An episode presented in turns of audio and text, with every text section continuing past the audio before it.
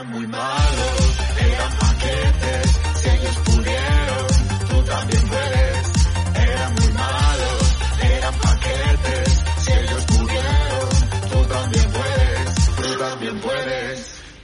Muy buenas, bienvenidos a Paquetes, muy buenas, Iñaki San Román, ¿qué tal estás? Muy buenas, pues ya me, ya me podéis ver, sin, sin fondo de inquibilal y contentísimo con este aparato. Que Eso que- ¿Qué es eso que tienes en la cara?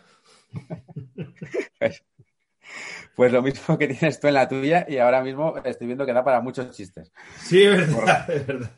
Para, lo- para el que nos esté oyendo y no viéndolo por YouTube, tenemos una especie de aparato alargado Sí, con, con terminación redondeada colgándonos como a un centímetro de la cara. como Se trata como- de los, de los micros de nuestro nuevo patrocinador, nos tienen flipados. O sea, ten- yo no sé si tienes tú la misma sensación que tengo yo de que tengo algo demasiado poderoso delante que no sé si estoy aprovechando de todo. Yo creo, tengo la sensación de me queda grande. Efectivamente. Sí, sí, sí. De como cuando te. si tú- bueno, yo es que tengo un coche de mierda, pero como si tuviese un coche muy bueno.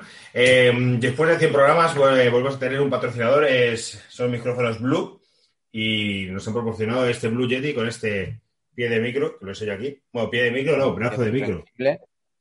Brazo de Yo, lo- yo juro que lo tengo aquí colgado, lo que pasa es que creo que lo he asegurado tan fuerte que no sé si voy a poder hacer este alarde. Y aquí, está, aquí estoy bajándolo, para que lo veáis. Yo también lo voy a apretar fuerte, tío. No, no quiero que le pase nada. Es una maravilla.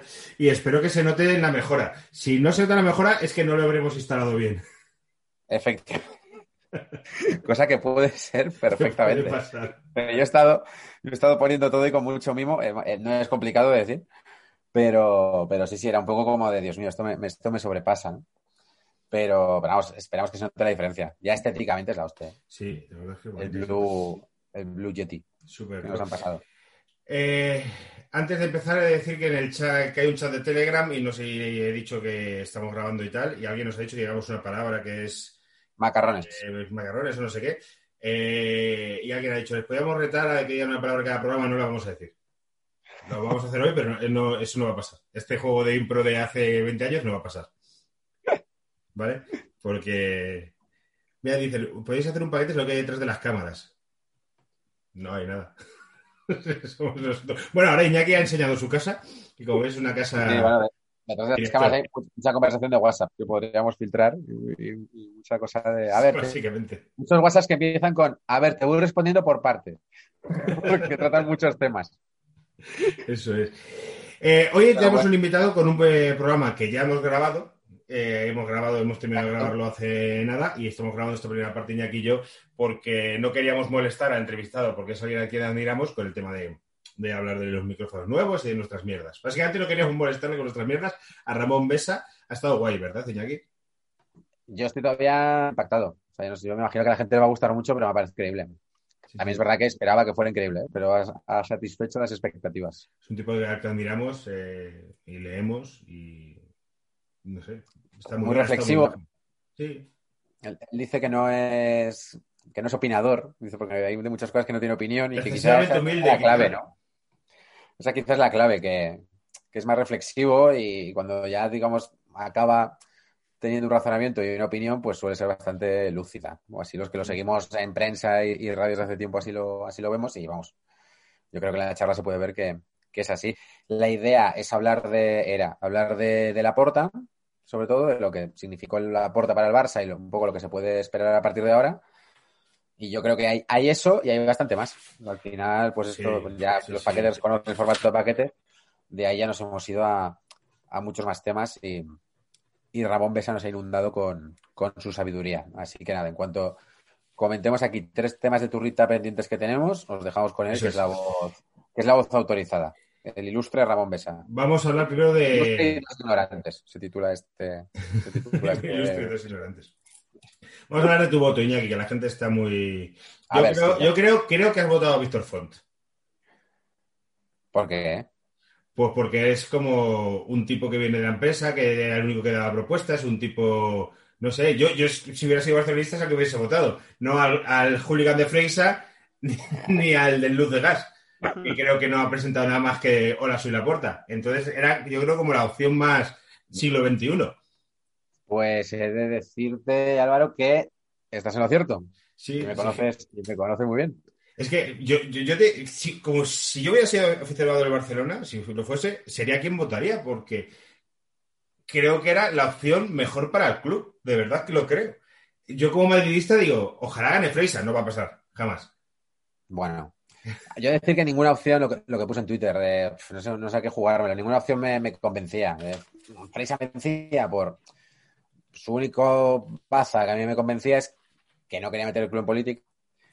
El resto, aparte de todos los triples estos de tengo un inversor, no sé qué, no sé cuántos, y él tiene un punto hooligan y, y tiene un punto llorón que yo lo quiero eliminar del Barça. Creo que el Barça ya, joder, han pasado ya muchos años y, ha hecho muchas cosas como para estar siempre que si el bar, que si la prensa, que si los poderes fácticos, no sé qué tal. La porta, joder, no, que sé que mucha gente en el chat pensaba que, que iba, que iba a votar a la porta y joder, hombre, obviamente tengo un gran recuerdo de la porta, me parece un grandísimo presidente, pero me, ha parecido muy jeta eh, no, no, no- prácticamente no, no hacer, no decir nada, no, no establecer nada de, Sí, no decir sí. nada de su proyecto ni, ni trazar ninguna línea. No lo he necesitado, o sea que igual yo también hubiera hecho lo mismo. Pero, o sea, me parecía un poco demasiado. Víctor Fon, hay cosas que no me gustan de él, lo de la política y, y por ejemplo, que, que lleve, que ahora esto lo tratamos con Besa, lo de llevar a Jordi Cruyff como, como director deportivo, me da un poco de miedo este concepto un poco de darle poder a alguien un poco por, por su legado, más que por su Ujú. experiencia demostrable, digamos. Pero eh, es- estoy un poco con lo tuyo, con es el único que, joder, tiene un proyecto trabajado, en algunas líneas un poco vago, o sea, esto de, no, estará Tony Nadal con la, con la imagen del Barça, bueno, pero, joder, tenía un proyecto trabajado y tenía ideas más concretas. Y sobre todo, eh, pues porque, joder, yo soy de, yo soy de Cobra Kai, o sea, quiero decir que me parece que, que, que la porta es el chulo del instituto, el que se lleva a la chica y el que mola siempre y, Sí, se, sí, sí. se- y se sube en el capotable sin abrir la puerta. Eh, Freisa es el viejo, así como que viene de buena familia y tal. Y joder, es que Víctor Fon es el nerd absoluto de esta campaña. O Es sea, verdad. el tipo que lo tenía todo preparado, pues según mis cálculos, y luego todo le salía mal, la chica le dejaba, iba con Xavi, Xavi se fue, a ver, Benaches lo tenía, tal, Benaches se fue. Y me despertaba también eh, ese punto como de ternura de joder, me molaría que este tío, que lo veo un tío muy capaz, esto que decía, no sé si se lo dijo Carreño en la entrevista, no sé si fue Carreño de la Morena, que le dijo, usted es mejor, usted es, mejor presidente que candidato. Y creo que pasaría un poco esto, ¿no? Que, como candidato, joder, que le faltaba ahí como ese punto, ¿no? Esa garra. Pero también me imaginaba el tipo llegando al poder y vengándose de todos estos que le han dado la espalda y me ponía un poco, me ponía un poco. Así que bueno, sin estar muy convencido, ¿eh? Pero, pero sí, sí, voté a fondo. Puede ser que lleguen preparado a las de dentro de cinco años, que el Barcelona son cinco años por mandato, ¿verdad? Creo que son Ostras, cinco años por mandato. No sé si Sí, son sí, creo, cinco que, o seis, ¿eh? creo que es limitación a dos mandatos y cinco años en, en el Barcelona cuando hicieron cambio de estatutos. Es una cosa que no entiendo porque limitación a dos mandatos, pero luego te vas, pero luego puedes volver porque la puerta ha vuelto, no sé cómo, cómo es ese embolado. Ya. Bueno, Eh, ¿Qué más tenemos que decir antes de empezar el programa con Besa? Ah, eh, eh, si os gustan paquetes, darle like en YouTube, porque vivimos picos ya. de sierra y ahora estamos en un pico de sierra descendente. y Así luego lo decimos, le dais, el programa vuelve a subir, bueno, y todo esto. Y no sé si tenemos que decir algo más. Eh... creo que querías comentarme algo de un tweet, pero no me has dicho Ah, más. sí, sí, el tweet que pusiste. Pusiste un tweet del sábado. Sí que lo tengo guardado. Espérate que lo tengo guardado, que lo vi y esto me guardo, eso tengo que ser el lunes. Esta semana he de decir que he estado bastante tuitero, para lo que acostumbro, pero fue sobre todo porque el, el sábado acabé del rodaje, estaba boca abajo en el sillón y no podía hacer nada más que tener los Goya de fondo y escribir y escribir en el móvil. O sea, no podía ni responder un WhatsApp. O sea, que, que me puse a decir tonterías con el cerebro fundido.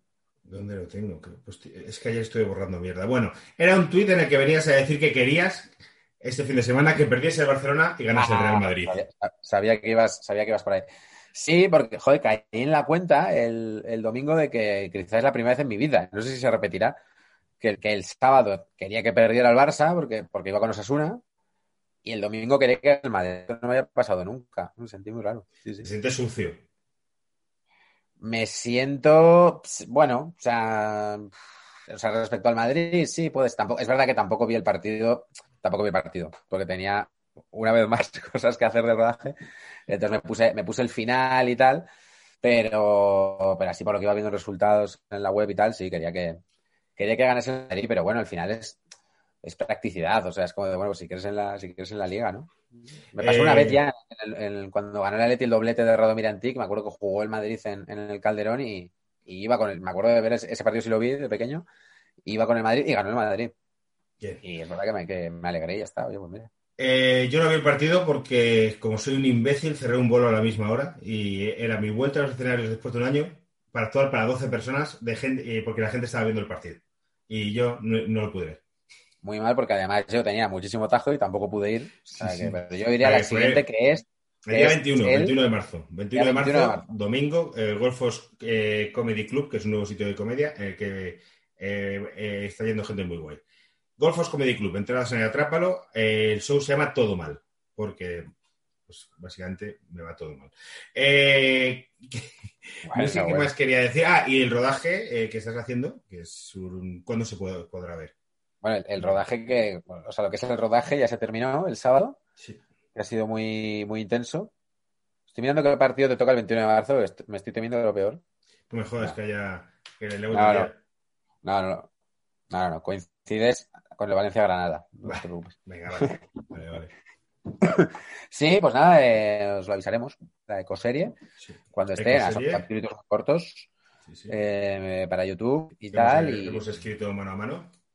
Hemos escrito y- mano a mano, efectivamente. Iñaki ha dirigido. He, di- he dirigido y he interpretado, ¿eh? Y aquí dejo el cebo. Y ha interpretado. Y ha- hay, hay cameo a lo Hitchcock. Hitchcock. Efectivamente, efectivamente. Así que, así que nada, se verá. Estamos ya con el montaje, liados igual, pero bueno, ya, ya terminado el rodaje, que joder, ha sido, te lo comentaba antes, que ha sido complicado porque nos flipamos escribiendo, hay que decir, somos gente de eh, amplia fantasía. Pero el equipo ha estado, el equipo ha estado muy guay y los actores también. Que es que como no sé si puedo decir los actores, pues no los digo, pero cuando sea, les, les doraré la píldora públicamente. Es gracioso porque hablando otro día con ella que me dice, claro, nosotros somos los guionistas, pero Iñaki dirige. Es, en plan, es que los guionistas se han flipado. Pero es que Iñaki es a su vez el guionista que se ha flipado y se lo ha puesto difícil al director que ha sido el mismo. Así es el resumen de mi vida, poniéndome trampas a mí mismo en el camino. O sea, pensando que soy muy maligno y luego encontrándome. Soy, soy el típico que en el Mario Kart tira la concha, rebota y le pega a él. Pues este es el, resumen, de, el resumen de esta semana. Pero bueno, ha sido, ha sido Ah. divertido, me apetecía dirigir. Para terminar, ¿cómo va el tema FIFA? El tema FIFA, pues el campeonato sigue a tope, eh, pero yo tengo que pedir disculpas porque es que esta semana pasada no he podido ni, ni sacar ni medio minuto. Se nos ha colado un vendedor Ah, de. Bitcoin en el grupo de Telegram. Un señor que vende Bitcoins o algo ¿Qué me así. dices? Sí, sí, míralo.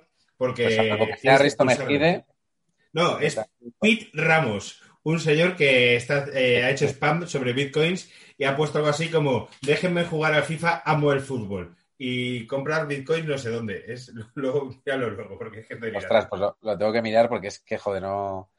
De hecho, bueno, ya, en fin, ahora me meteré al chat y lo pregunto por allí, pero vamos, que todos los que tengan algo pendiente conmigo, mira, aquí lo tengo. Tenemos la tercera jornada pendiente. Pues esta semana me, me incorporo y recupero todas. Y miro lo de los bitcoins y añado a la gente al- a la página en la que tenemos los resultados y todo. Me pongo al día, pues que la semana pasada, vamos, ni con mi madre he hablado, que me ha mandado un WhatsApp de estar vivo. Joder, Ah, que tengo que. Yo desde que vivo en Móstoles la veo, le veo demasiado. le veo demasiado. Es, pues ya estoy ubicado en Móstoles. Bueno, Bueno, tú, la mudanza bien, ¿no? Todo este tiempo que nosotros ya estamos relajados porque la gente está a ver si entra ya el puto Ramón Besa y dejan esto de tal, pero, pero vamos a, vamos a sacar la carta de nosotros hablamos aquí de lo que queremos. la mudanza, la ha mudanza sido- ya terminada. Ya ha terminado y el resto de la casa todavía no me faltan cajas. Bueno, ya le falta poca cosa, pero eh, mi habitación, casi la llamo, que es donde están todos los muñequitos, películas, DVDs. No se ve entera, pero bueno, pues tengo aquí unos cuadros, no sé si se, bueno, ahí se puede ir. Ahí tengo los cuadros, unos cuadros de Iggy Rubin, luego tengo ahí otros cuadritos de, pues, de Office, tal, no sé qué, de ilustradores que me molan a mí. Y muchas, pues es la habitación de un tío de 37 años, pero podría ser una de una de 25, de un estudiante de tercero de comunicación audiovisual. Y bien, pues estoy contento, tío. Yo no, no salgo de aquí. No salgo de aquí. Tengo calefacción, que para alguien que ha vivido toda la vida en el centro de Madrid, tener calefacción es algo, un lujo. Tengo un lavavajillas, tú metes las cosas y salen limpias. O sea, es, es, es. Pero tener un lavavajillas es, es, la, es la hostia. Es, es- o sea, son pequeños lujos que, que aprecio. Pero bueno, mañana tengo que ir a Madrid, tardaré pues, pues una hora. Bueno, No sé si tenemos que decir algo más en la turra. Yo creo que lo hemos cubierto todo. Ya les dejamos con nuestra entrevista a Ramón Besa, que la disfruten porque es para, es para disfrutarla. Eso es. Vamos con ello. Venga, Bueno, perfecto. Estamos con Ramón Besa, eh, un, un ilustre literato de la prensa española, posiblemente una de las mejores plumas que hay en este país. Y con Iñaki Serroma, como siempre, que, que no sé si va a decir a quién ha votado. Eh, ¿Lo vas a decir, Iñaki, a lo largo del programa? ¿Vas a, a dar tu voto? Yo creo que, Sí. sé, creo que sé a quién has votado, conociéndote. Sí. Sí, me la juego. Conociéndome, joder, a mí, a mí me sorprende mucho que haya habido tanta controversia con eso, que se hizo hasta una encuesta el otro día en el grupo de a quién ha votado Iñaki y tal, ¿no? No sabía que era tan, tan importante. Sobre todo una decisión que, que, que tomé, eh, o sea, que, que no fue, o sea, no fue fácil, pero que, y te voy a decir que tomé a la ligera, pero que, que hice sin ningún convencimiento. O sea, no, no era de estos militantes de, de lo veo así, ¿no? Ahora hablaremos con Ramón, pero toda la información que tuve en campaña me parece que era reiterativa y no, y no me ayudaba mucho, ¿no? Había A, vislumbrar qué de- Barça se vería con uno o con otro candidato. Había mucha, mucha emoción y mucho tal, pero poco, poco dato. Y entonces, bueno, era difícil. No había programas, ¿no? ¿Se me oye? Los programas ¿Se me oye? estaban, no, no sé, ahí nos, nos interesa mucho tu opinión, tu opinión, Ramón, pero yo creo que la campaña se centró mucho en decir que qué mal Bartomeu y que, qué buena es la Masía, ¿no? O sea, cosas un poco así de generales. Bueno, el gran drama de la campaña ha sido que todos los nombres, o sea, no había controversia con el entrenador. Todo el mundo sabía que iba a seguir Kuman hasta, hasta junio. Mm, Se sabía que no se podían hacer fichajes, que la economía estaba débil. Por lo tanto, todo fue un mundo muy, muy, muy culé, ¿no? Para la gente que no fuera muy del Barça no le interesaba para nada. Y la gente que era del Barça, pues como no había muchas expectativas de salir de este círculo vicioso, que no virtuoso, pues quien más lo dominara, mejor le iría. Y aquí en ese terreno la Porta tiene mucha más ventaja respecto a cualquier otro. Eh, recordad que en el 2003 sí que a- aludió a Beckham eh, y se planteaban muchas otras alternativas. Ahora, en cambio, la Porta ha ganado sin necesidad de utilizar un solo nombre. O sea, el día que presentó su candidatura, el proyecto deportivo, había una serie de técnicos o ex técnicos o jugadores, pero no se sabe ni qué puesto van a ocupar ni qué responsabilidad van a tener. Y esa un poco de la misma forma que la pancarta en el Bernabéu fue el eslogan para los socios, la deportiva fue que ya veremos qué hacemos porque de momento no quiero desestabilizar a la plantilla porque tengo a Kuman. Además creo que puede mm, pintar un papel más importante de lo que se preveía.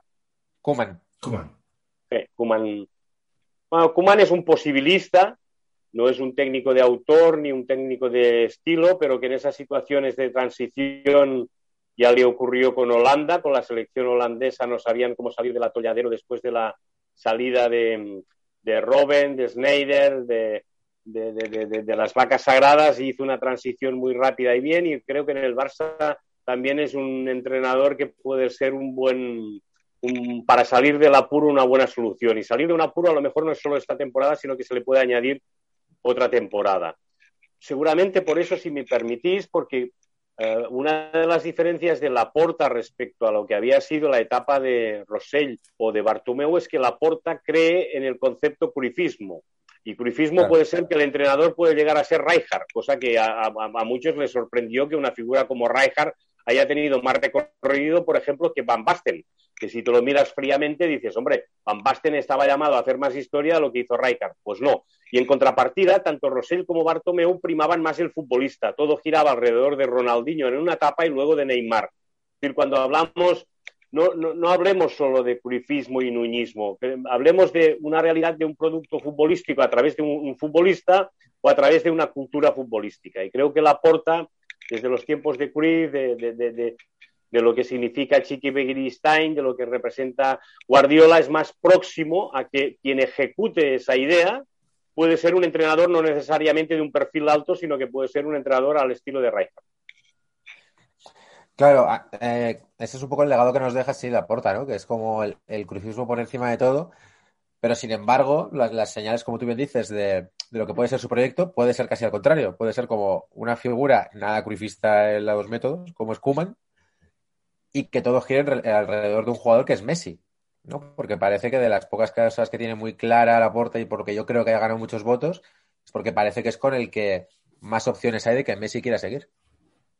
hay que ver cómo, cómo le, convence, ¿no? Porque hasta ahora es verdad que hay una gran relación no solo con Messi, sino con Piqué, con Sergi Roberto, con Alba. O sea, Laporta es un presidente de vestuario, no es un presidente que esté, sea ajeno a lo que es la plantilla. Le gusta estar con los futbolistas, le gusta um, uh, apostar con ellos, les gusta hablar de contratos, les gusta hablar um, sin, sin, interferir en lo que son las discusiones salariales o las, las relaciones que tengan con el entrenador. Es es un, es un presidente muy futbolero y eso pues uh, hay que tenerlo en cuenta. Y es lo que le ha permitido tener un contacto hasta ahora con Messi. Pero creo que ahora la, ya ese titular frívolo eh, que salió, que también consiguió la vanguardia, creo que fue Joan Jupallás cuando decirlo de Messi lo arreglo en un asado o algo así, ahora hay que plasmarlo. ¿eh? Es decir, eh, Messi yo creo que quiere un equipo ganador, quiere un proyecto ganador y eso dependerá de qué le prometa la porta eh, a nivel de refuerzos,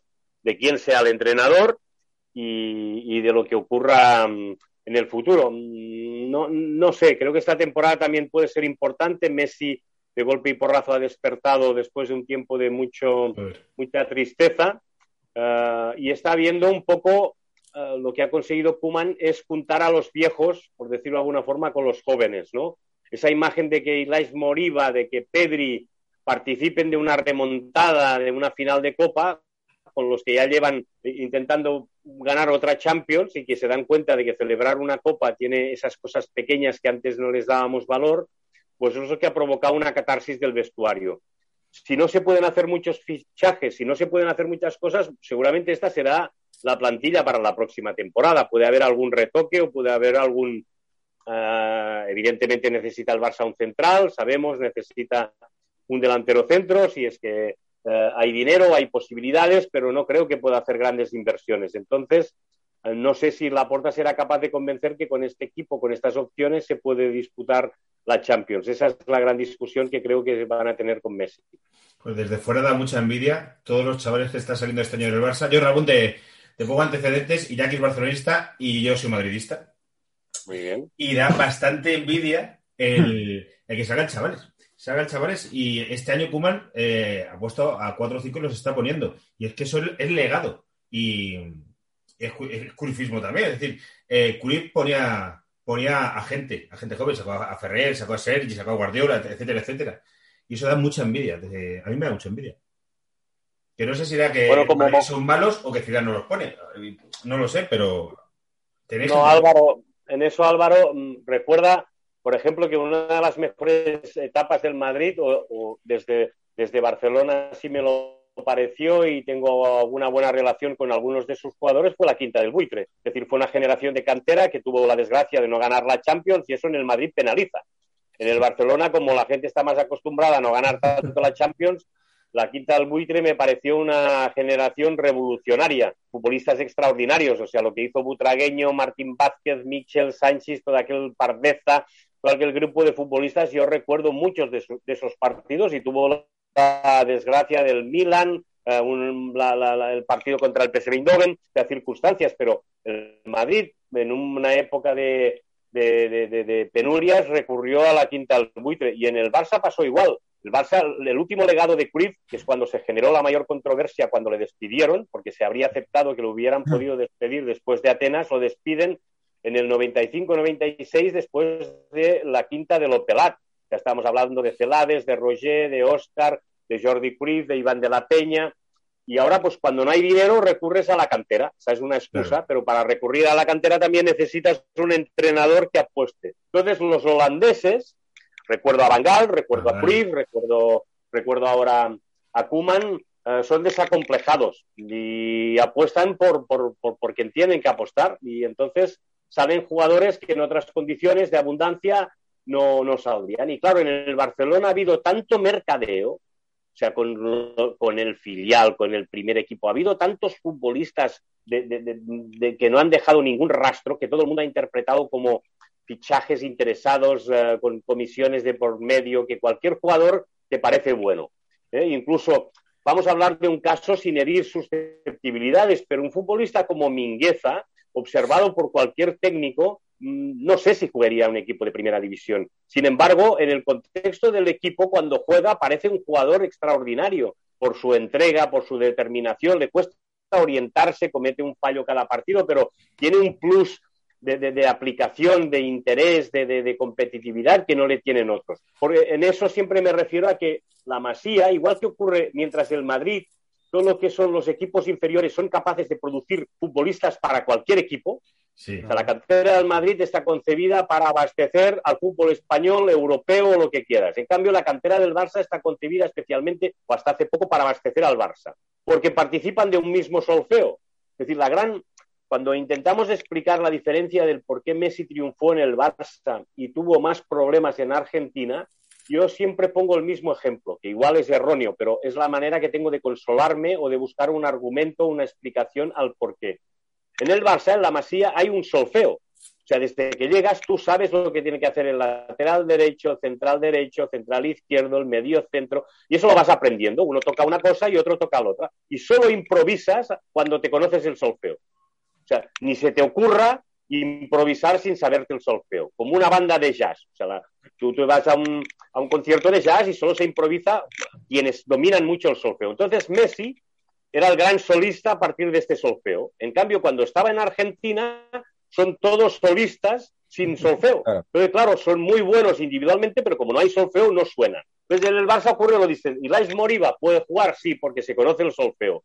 Mingueza puede jugar, sí, porque se conoce el solfeo. Luego puede ser en 3-5-2, 4-3-3, lo que quieras. Pero el Barça, la denominación de, lo que es la masía es el solfeo, es entender lo que es el juego de posición, lo que es la fluidez del balón, lo que es la profundidad, lo que es las posesiones largas, aunque en los últimos tiempos se haya corregido o haya habido un cierto intervencionismo diciendo que los futbolistas tienen que ser más físicos de lo que eran antes, pero sigue manteniendo una cierta natural, carta de naturaleza diciendo el juego del Barça reconocible a partir del juego de la Masía. Messi, ¿Qué opinas tú de esto, esta, gran teoría que sale ahora cuando el fútbol español naufraga en Europa?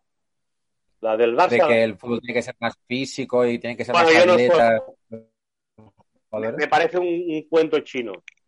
Es decir, a ver, eh, es evidente que los jugadores son más físicos porque la población también es más alta y más, y más bien alimentada. Es decir, a ver, es, una cuestión de, perogrullo. Es decir, hoy día vosotros medís metro ochenta y nosotros cuando nacíamos medíamos metro setenta. Pues la gente ha crecido 10 centímetros. Ojalá te lo digo.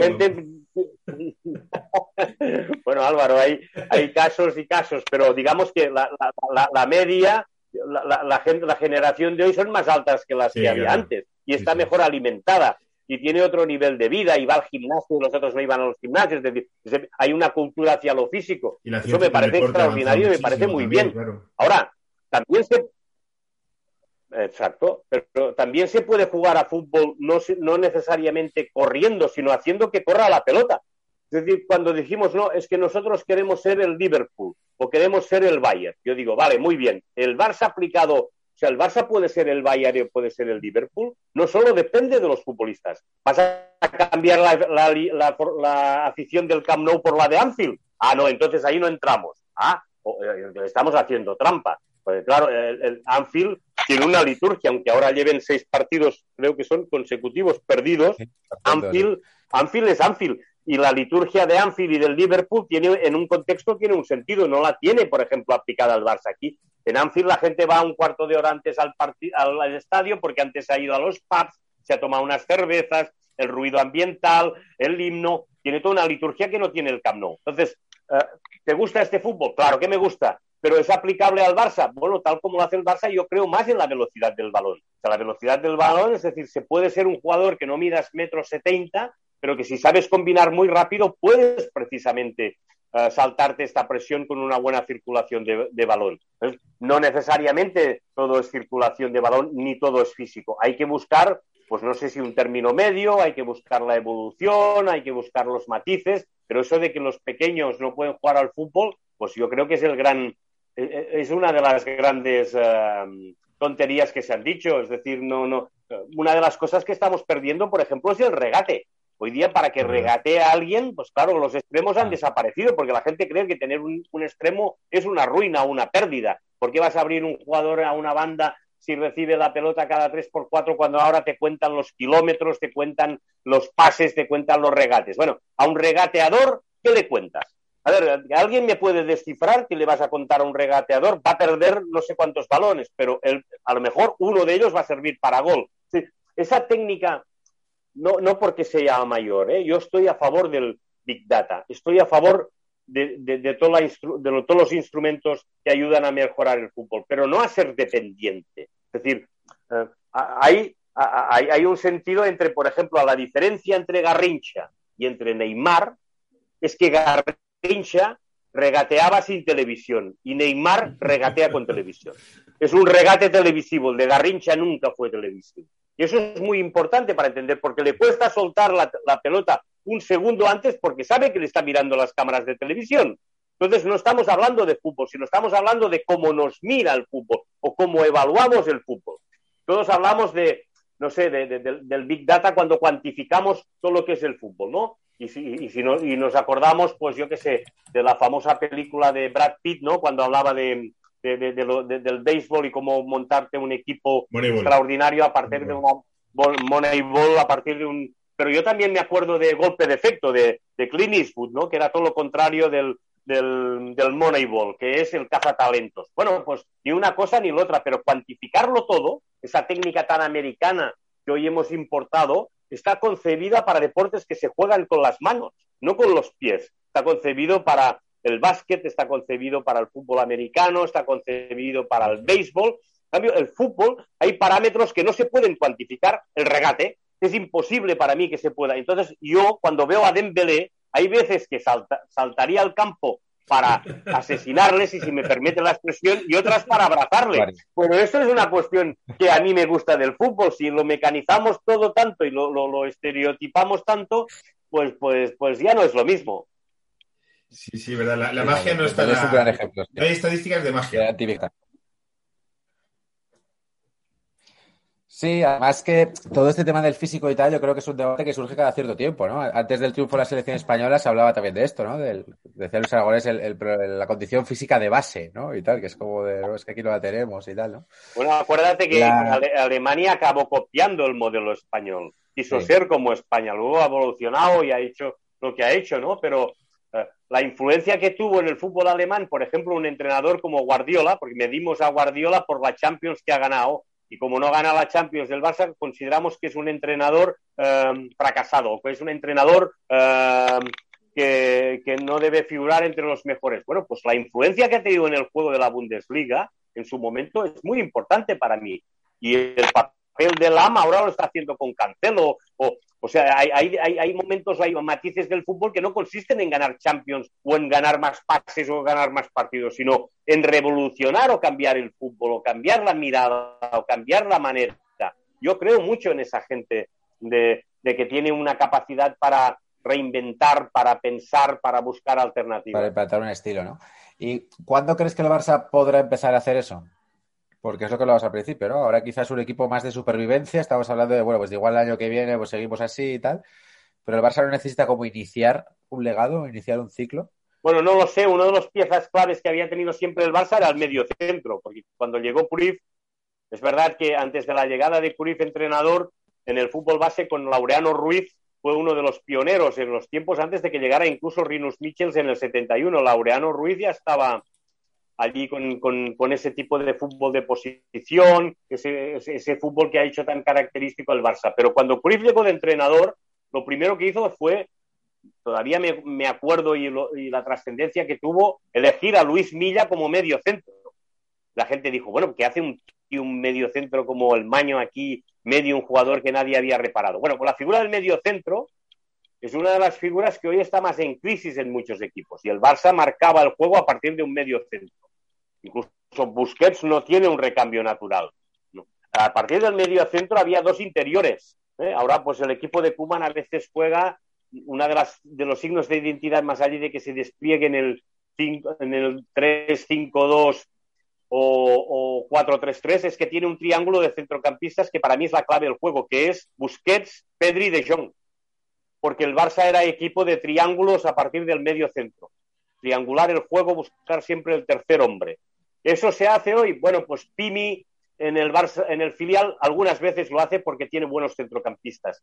En los cadetes, en, los, en los juveniles, creo que esa, es- es- esa manera de jugar al, al juego con el, con el medio centro, con interiores y con los triángulos todavía existe. Lo que pasa que no se visualiza todavía en el primer equipo, en el primer equipo que es donde tiene que ver esa eh, afrenta, ¿no? De decir, ya tenemos otra vez la receta para enfrentarnos al Liverpool, para enfrentarnos al Bayern, para enfrentarnos a quien sea y que es válida, todavía no está desarrollada. Pero yo creo que tanto Pedri como De Jong, como Collado, como Ilais, como algunos de los futbolistas que haciendo el Barça es la sensación de que ahí puede crecer algo. Lo que sí se ha perdido, de alguna forma, son los extremos, que era medio centro, dos interiores y los dos extremos. Los dos extremos, pues cada vez es más difícil, sobre todo porque quien lo condiciona bastante es Messi. El papel de Messi como Ahí. medio centro, como extremo, pues lo condiciona y ahí armar el, el ataque es más difícil.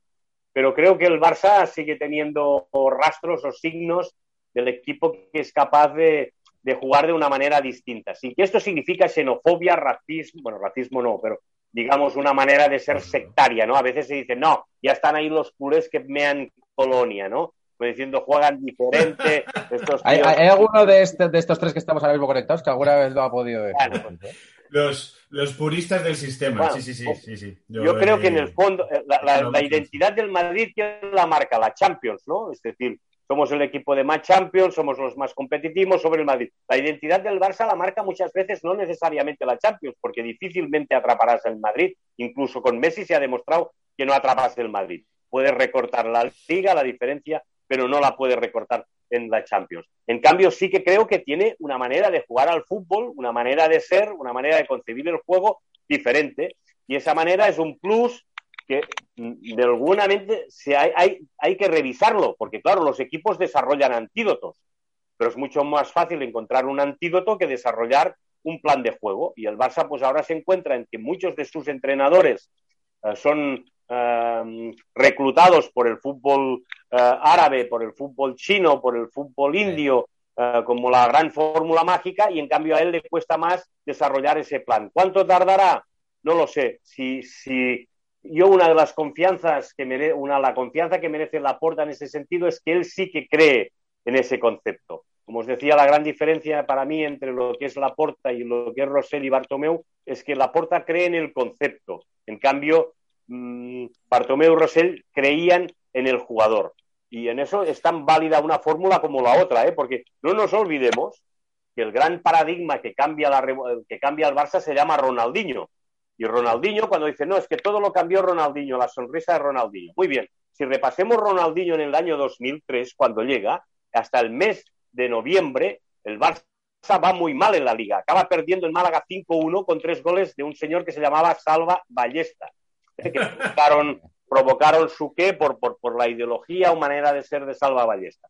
¿Qué hizo el Barça en, en el mercado invernal? Fichó a Davids, lo puso en el centro del campo, liberó a Ronaldinho y Ronaldinho como, como falso extremo o como jugador de banda, pues se consagró, pero hasta, hasta que no llegó Davids, hasta que no intervino lo que se llama el concepto cruifista, que no se arregló. Y en eso está Kuman, pues le está dando vueltas siendo un posibilista, cómo jugamos con interiores, con... pero ha mantenido esa matriz que para mí es la clave, los tres centrocampistas. Para mí que jueguen Busquets, Pedri como centrocampista, no como delantero, y De Jong como centrocampista, es la clave a partir de la que el Barça puede volver a edificar un buen equipo. Luego hay que buscar la posición de Messi, evidentemente eh, ya no está para, para regatear y para cambiar de ritmo, pero sí está para, para tocar la pelota con, o sea, para precisar el pase, o sea, armar la, profundidad de Alba, como se vio el otro día, hacer una pared con Ilax Moriba, todos esos ciertos, argumentos que tiene, pero ya no se arranca como antes de la banda derecha, que fue en su tiempo, ni como los tiempos de Pep, que llegó a jugar con, acordaros aquella famosa final del Mundial del Mundial de Clubs con 3-7-0, ¿no? Que dijo el, el, técnico del Sao Paulo, dijo, bueno, nos han jugado con siete centrocampistas y sin ningún delantero. Bueno, eso es un poco lo que es el Barça. A nadie se le habría ocurrido jugar de esta forma. Bueno, pues es un signo de identidad que no da la Champions del Madrid, pero sí que da un, una cultura de juego, que es lo que yo entiendo por dónde tiene que ir el Barça. O sea, podemos decir, la porta mira a Holanda y Bertomeu y Rosell miraban a Brasil. Y Entonces, Es- eh, eh, poner otra vez la mirada en, en Holanda. Está, me- comparto mucho esta tu reflexión tuya, Álvaro. Yo estaba muy convencido de esto. Llegué a tener una cierta amistad con Romario en su momento y un día en una, en una comida le pregunté, eh, bueno, estábamos hablando sobre fútbol y me dijo, el fútbol se mira con los ojos de Cruyff. Y me quedó grabado porque, claro, era en, en boca de un brasileño, ¿no? Y decir, claro, pues lo que hizo Cruyff a una generación de, de- de aficionados es cambiarnos los ojos. O sea, nos ha puesto en los ojos que es para mirar el fútbol de una determinada manera. ¿Esto es xenofobia? ¿Eso es desprecio? No, nos cambió la mirada. Entonces miramos el fútbol de una manera diferente. ¿Que da menos resultados? Bueno, es posible, pero que, el Barça ha tenido una identidad y que con esa identidad le ha permitido ganar eh, Champions, le ha permitido ganar ligas y que de alguna forma le ha permitido influir en la selección española también, porque este es un gran debate que a mí me apasiona, que es el mestizaje. Yo, yo me considero muy mestizo. Soy una ciudad como Barcelona y me, me encanta el mar montaña, el Blau, Grana, el Seny y la Rauxa. Hubo un equipo de waterpolo masculino, el de los Juegos Olímpicos, que perdió la medalla de oro contra Italia después de tres prórrogas, que después fue campeón olímpico y que después fue campeón eh, mundial, que ah, para mí es una expresión de lo que podría ser el deporte español, que era la técnica de los clubes catalanes de natación, que eran el Club Natación Barcelona, el Club Natación Barceloneta, el Montjuïc, el Cataluña, pero con el coraje y con la determinación de los madrileños. Estamos hablando de Royan, estamos hablando de, de- de- de- de- de- de jugadores que tenían un plus. Pues bueno, la selección española pasó algo parecido. La técnica podía ser catalana, el estilo podía ser catalán, pero había la garra de Sergio Ramos, estaba eh, Casillas, estaban jugadores pues, de otros clubes.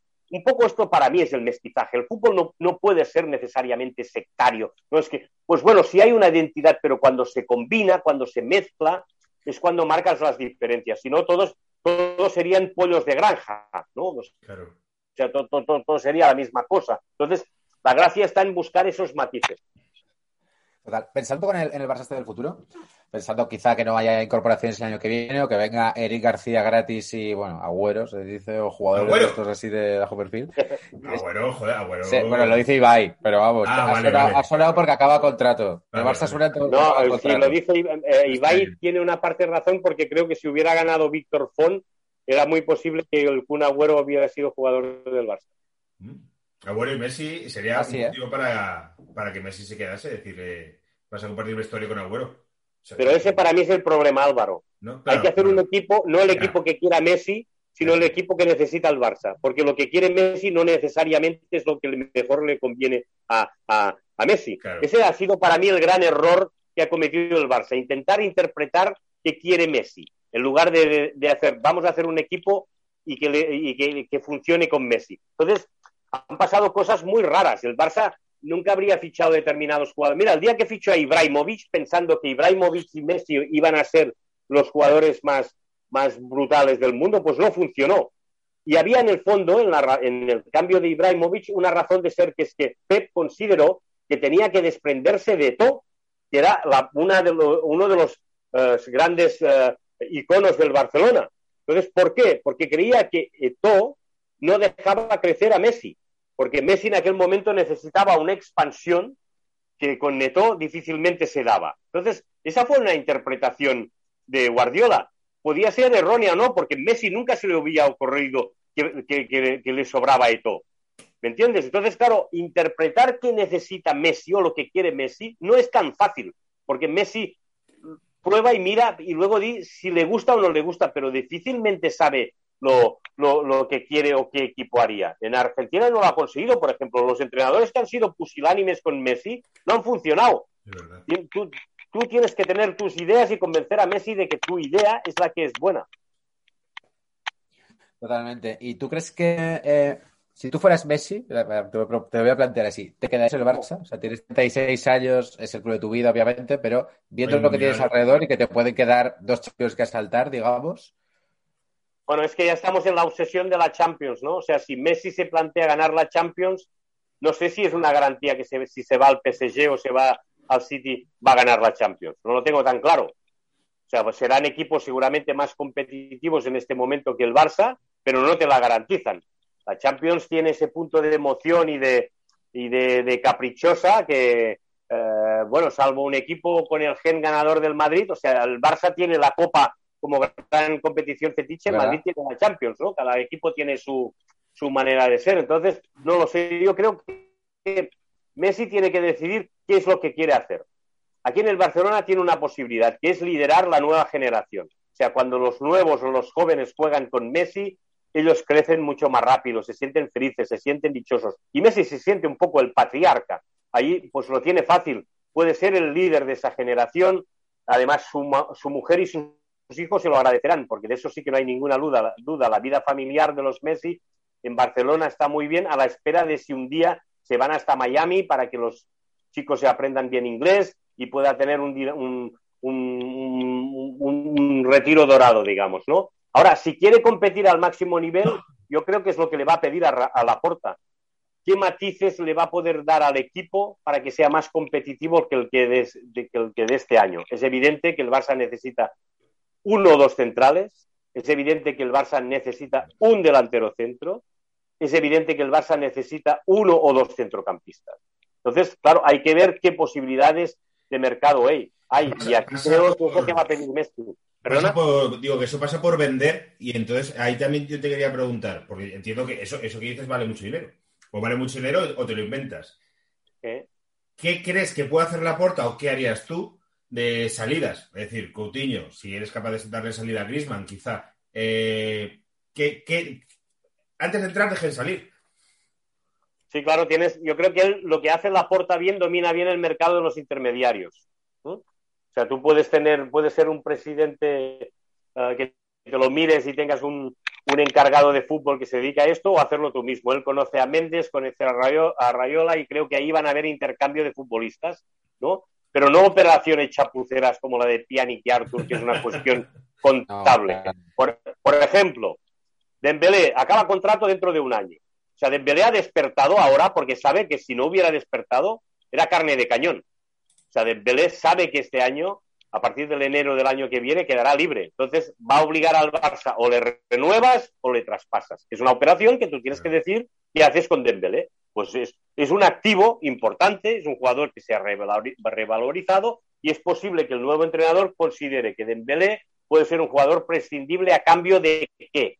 De un centro, de un medio centro, de un central. Ahí está donde están las cuestiones. Para mí, el Barça necesita un central como Dios manda y no sé si un lateral derecho. Es decir, el Barça siempre ha penalizado por los laterales. Mm. Ahora penaliza menos porque con el, con el 3-5-2 los laterales juegan más al ataque, tienen menos espacio, tienen menos, que, menos espacio que cubrir y se les ve menos las deficiencias. Jordi Alba se está convirtiendo en un revulsivo porque ataca, no defiende. Y Des cuando ataca es mejor que cuando defiende. Sin embargo, el Barça, desde que se fue Alves, no ha encontrado un lateral derecho fiable. Lo ha hecho Sergi Roberto sin ser un central, sin, ser- sin ser un, lateral, sino siendo un centrocampista reciclado, porque como se sabe el solfeo, puede jugar de lateral, puede jugar de extremo o puede jugar de volante. Ya estamos con lo del, lo del solfeo, ¿no? Para- es un interesante caso paradigmático.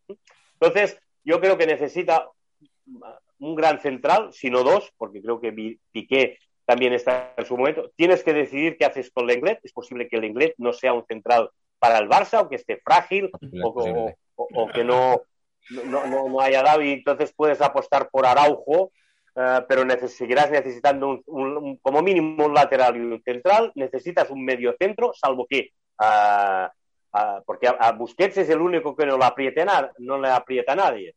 Yannick no, no está haciendo esta función, Ricky Puig no puede ser un, me- un medio centro, entonces tienes que decidir si vas a jugar con un medio centro o vas a jugar solo con dos interiores o, o, qué es- o con un, doble pivote, tienes que decidir lo que tienes que hacer. Es decir, yo creo que primero te tienes que plantear un poco qué equipo tienes, ¿no?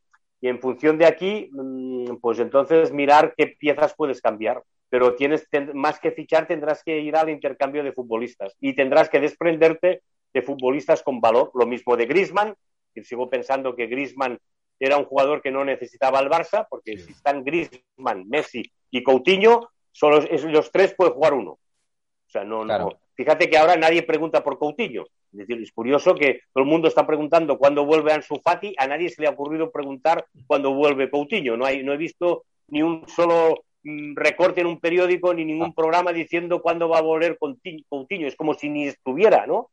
Porque la gente... Hay gente que piensa que está en el Bayern todavía. Hecho. Bueno, pues eso. Entonces, ¿a quién se le ocurrió fichar a Coutinho? Bueno, porque esta es una de las otras cosas que para mí ha penalizado el Barça, que es creer sustituir el equipo de, de Berlín como si fuera un, un, un futbolín. Ya. El fútbol no es un futbolín. Cuando tocas una pieza, puede ser que el tocar esa pieza condicione absolutamente a todas las demás. El, triple, el tridente funcionó en un momento, pero no funcionó como solución de continuidad. Y esa fue la gran perdición de Bartomeu. Acordaros que su campaña fue el triplete y el tridente. Entonces, claro, eso es, contra toda la cultura de club. No, tiene nada que ver con la cultura del Barça, porque no vas a encontrar un sustituto de Neymar como se ha visto. El Barça sigue buscando a ver quién puede sustituir a Neymar y se ha gastado con Dembélé, con Coutinho, con Griezmann, lleva aquí un carajal que no sabe cómo sustituirlo. Ya no está, ni, ni Luis Suárez no está, Messi puso un burofax y Neymar se ha ido. Entonces, has destruido el equipo pensando en el tridente y no pensando en el equipo. Entonces, también es verdad que, a ver, que, que no, no, quiero yo salvar a Bartomeu, ¿eh? pero que también hay que soportar la presión popular. O sea, me acuerdo cuando se fue Neymar, que eran meses y meses de la gente pidiendo un recambio. Y, era de, y ahí gastas y necesito un recambio ya, y este, y este, y este. Eso yo creo que encareció mucho los Pero que también la afición del Barça tenemos este orgullo de estilo, pero que luego cuando los ponemos farrucos, somos Mira, como cualquiera, de que queremos un cromo nuevo. Eso la aporta quizá te, mejor. Yo te respeto tu opinión, Iñaki, pero yo que ya soy un poco mayor, la, en el periodismo yo creo que también hay que ir ya contra el lector. ¿eh? O sea, eh, contrariamente a lo que, lo que quiere, darle lo contrario. Y el entrenador y el presidente tienen que hacer lo contrario de lo que se supone que quiere la afición. Es decir, eso es tan atéreo, la presión popular. Bueno, ¿qué presión? La gente lo que quiere es que se gane. O sea, la, claro. Kuman, este año, Kuman le han dicho de todo. Ha salido toda la coreografía de gente que, pues los de Valencia, normal, su paso por el Valencia fue malo, mm, toda la gente que ha estado en el Valencia rajando de Kuman bueno, que si este entrenador que se ha creído que si no fuera español, que porque es, porque es una vaca sagrada, que no sé qué, que no sé cuántos. Oh, el presidente tiene que saber aguantar esa presión. Bartomeu nunca ha sido futbolero y nunca delegó en un futbolero después de prescindir de su bizarreta. Su bizarreta era un buen ideólogo porque sabía de fútbol. Bueno, los últimos fichajes grandes del Barça los hizo su bizarreta y no es un menosprecio hacia Robert Fernández ni hacia otros secretarios técnicos, pero un, un presidente tiene que saber a quién confía un proyecto deportivo y qué idea de juego tiene y aguantarla por encima de la crítica. Mira, ahora me estaba fijando estos días con las elecciones en que, claro, el socio del Barça, ¿qué es lo que quiere o qué deja querer? Bueno, el 94% de los socios son catalanes. Y sin embargo, el Barça hablamos siempre de la proyección española y de la proyección mundial. Por lo tanto, no son socios, son aficionados. Y eso se crea, una cosa es lo que es la opinión publicada, opinión pública, y otra la de los socios. Hoy mismo, los socios del Barça tenemos la, la tenemos la, la, la, certeza de que su edad media son de 58 años. Y todo el mundo decía, ya con 50 años el socio del Barça será conservador. Ya veremos quién, quién va a votar. Pues ha votado a la porta. ¿Por qué? Porque quiere un cambio. Seguramente hay pues el 30% que ha votado a, a Víctor Font y el 9% que ha votado a, a, Freixa, pues evidentemente son partidarios de otro modelo o de otra forma de hacer. Pero la mayoría de los que han votado, el, eh, los 30.000 30 que han votado a, a la porta, creen que hay que recuperar un poco eh, eh, ese tipo de fútbol que al Barça le hizo, le hizo grande, ¿no? Es decir, es muy difícil que encuentres esa unanimidad. Y más en un equipo como el Barça. Yo entiendo que hay otros que quizá es más, uh, las prioridades o las circunstancias son muy diferentes. Pero sí que lo ha condicionado mucho un jugador como Messi.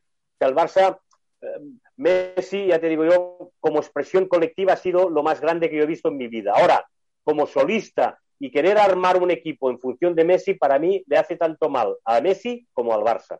Hay que, hay que, hay que hacer un equipo, no un equipo para Messi, sino un equipo en el que encaje Messi, sí, pero Messi ahora también tiene que liderar al equipo de los jóvenes, de los que se adaptan, no simplemente pensando que Messi va a rematar el equipo. Messi siempre ha sido, cuando ha sido el punto final, cuanto más cerca ha estado de la portería, mejor le ha ido el Barça. Ahora, por una cuestión de edad, se ha alejado de la portería y eso condiciona el juego. Y ahí es donde el Barça tiene que acertar en el diagnóstico. Por eso, el entrenador tiene que ser muy valiente, y Messi también, en esa conversación. ¿Qué esperan el Barça de Messi? ¿Qué le puede ofrecer el Barça a Messi? Y si no llegan a un acuerdo, tienen que saber encontrar una salida con grandeza para Messi y para el club, que es lo que no se dio el pasado verano con el Burofax. Totalmente. ¿qué figura crees que va, que va a ocupar Mateo Alemani? Que a mí es un nombre que me ha sorprendido, de la candidura de la Porta. Pues creo que va a ser muy importante en las relaciones, sobre todo con los organismos futbolísticos, o sea, estamos hablando de qué desarrollo va a tener la, la Superliga, qué va a pasar con la FIFA, qué va a pasar con la UEFA, qué va a pasar con la Federación Española, con la Liga de Fútbol Profesional. Incluso te diré una cosa, incluso con la forma de ver o de juzgar al Barça. O sea, últimamente en Barcelona o en Cataluña, especialmente en Barcelona, hay una cierta polémica sobre las transmisiones que merece el Barça. Y en eso, transmisiones. Sí, transmisiones. Es decir, hay como un cierto de que todo el mundo se atreve con el Barça. Vaya equipo, qué calamidad, ese club se está ah. cayendo, qué mal juegan. Juegan contra el Sevilla y todo el mundo va con el Sevilla. Juegan contra el Huesca, todo el mundo va con el Huesca. Juegan contra el PSG, pues a ver si... O sea, el Barça es como un equipo que ha perdido, ha, perdido, ha, perdido poder, ha perdido intimidación, ha perdido credibilidad. Y creo que Alemán, que conoce muy bien todos esos resortes del fútbol se va a dedicar sobre todo eso, a los organismos que, crean opinión y a los, organismos, a los organismos que administran la competición. Allí yo creo que va a ser una persona importante. Luego, evidentemente, eh, el hecho de que el presidente sea futbolero y que tenga relaciones con intermediarios y tenga relaciones con, gente del fútbol hará que también sus funciones necesita una persona que no sienta que está invadiendo su terreno pero yo veo esa figura por ahí, en, ese sentido, ¿no? De, como un director de fútbol, pero en organismos futbolísticos. Más de representación que de echar, ¿no? Bueno, puede ser que intervengan los fichajes, eh, pero creo que... Pero no es más operativo, no de decisión. Sí, sí. No lo sé, hay que ver también si finalmente se incorpora Jordi Cruyff como director de, o como secretario técnico, Ah, pero esta es la parcela que para mí está en este momento más en duda. Fíjate que lo primero que ha hecho es contratar un CEO, el de... El de Media Market. El de Media Market. Y ver si colocamos a Coutinho. Porque necesita, necesita sobre todo organizar el club y eso es un primer mensaje muy importante para mí. Ah, luego va, va, a contratar seguramente, ya como decimos, a Mateo Alemán para organizar la parcela de fútbol y veremos cómo acaban cuadrando. Y luego tiene que organizar si sigue Planas como secretario técnico, si se ficha Jordi Cruyff o quién. Y eso dependerá, creo que también, de la continuidad que tenga Kuman. No es lo mismo un entrenador uh, que tenga poder que un entrenador uh, más. O sea, Rijkaard, para que nos entendamos, era uh, estaba en manos de Chiqui y estaba en manos de, de de, la organización deportiva. En cambio, Pep era diferente. Pep tenía un, poder, veremos en dónde encaja ese entrenador y cómo. Creo que eso todavía no está muy claro. Creo que la Porta se va a tomar su tiempo y habrá que ver cómo encajan aquí, si viene Jordi y qué es, cuál va a ser el papel de Mateo Alemán. Pero creo que Mateo Alemán va a ser más un ejecutivo más que un ideólogo. Creo, ¿eh? A lo mejor me equivoco. Ya, tengo una duda esa. Pero sí, lo del secretario técnico me extraña porque es verdad que no ha dado pistas respecto a eso cuando otros candidatos y, en otros clubes era como la figura más, más importante, ¿no? Bueno, fíjate que... Te puede llevar a Kuman incluso a, ese tipo de decisiones. Yo tengo constancia, Iñaki, de que él incluso estuvo hablando con Remnik, el, famoso eh, gurú alemán de entrenadores, ¿no? El que estuvo en el Leipzig, y ah. creo que al final no se ha cerrado, pero que él ah, se interesó por sus métodos y su forma de ser preguntó a Overmars, que se daba como una alternativa después de que haya dejado el Ajax, y tampoco está cerrado. Es decir, él va buscando un poco esa figura. Pero yo me sigo acordando del primer año de Rijkaard. El Barça no fichó a Kuman porque no pudo, en aquel momento era, estaba en el Ajax, no quiso pagar o no pudo pagar. No olvidemos que cuando el Barça llega en el 2003, porque no tiene dinero, se le escapan Kuman y Cristiano Ronaldo, ¿eh? Porque eh, Sandro Rosell estuvo en, en Lisboa intentando fichar a Cristiano Ronaldo.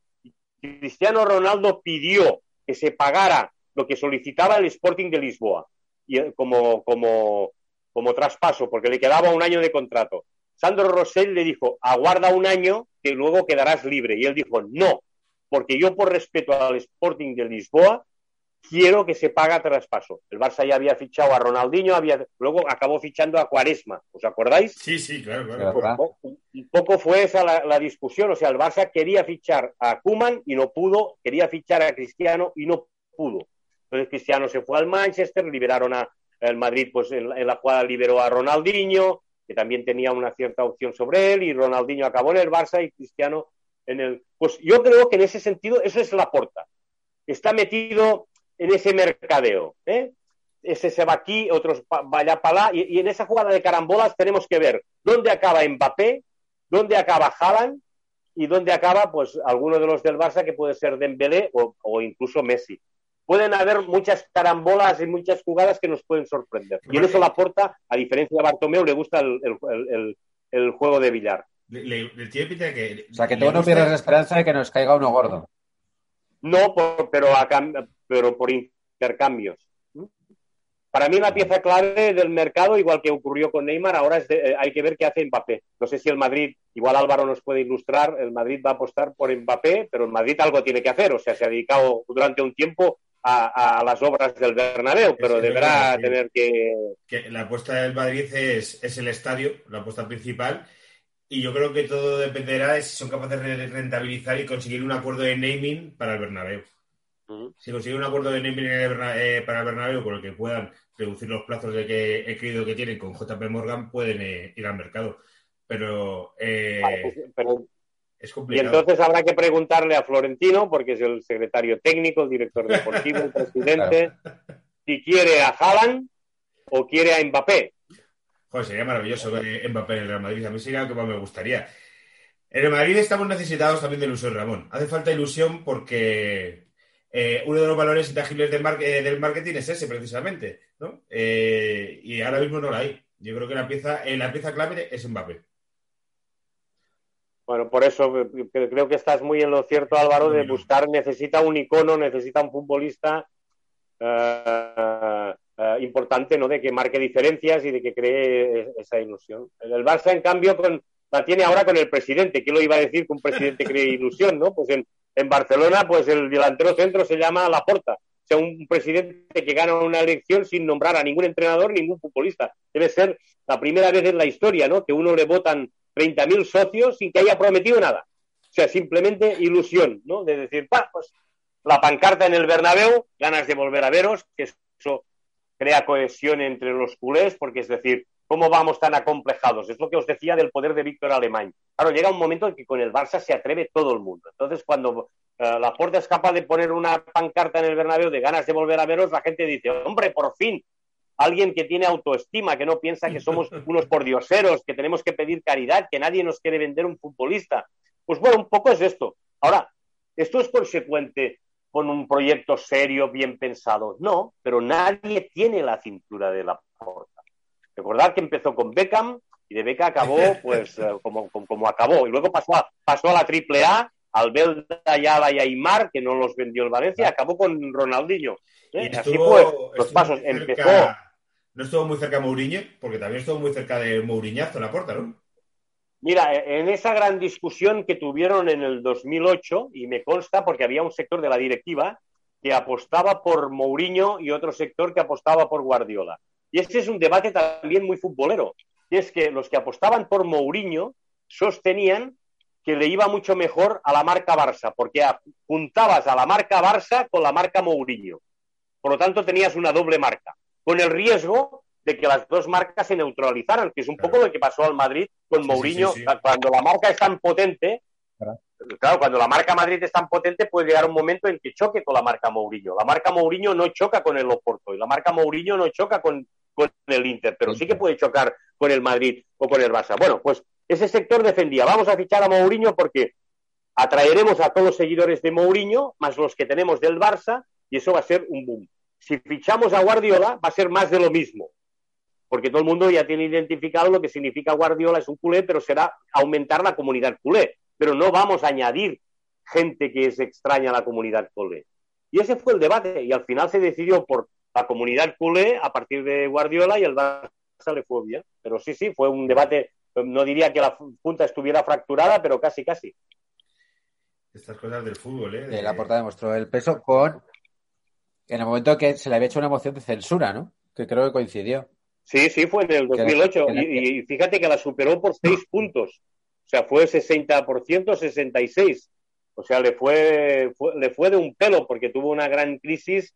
eh, porque los, los- las últimas dos últimas tempo- esa es otra de las cuestiones que a veces pasa en el, en el, en el fútbol. La Porta llegó eh, en mal momento hasta el 2008 porque fue incapaz de destituir a Rijkaard. No tenía el valor de destituir a Rijkaard porque le había dado tanto que creía que era, era, sea, a veces hay que ser muy, de- hay que tener un cierto distanciamiento, ¿no? En eso Florentino creo que es más, es más eh, intervencionista o que es más pragmático, exacto, esa es la palabra, pragmático.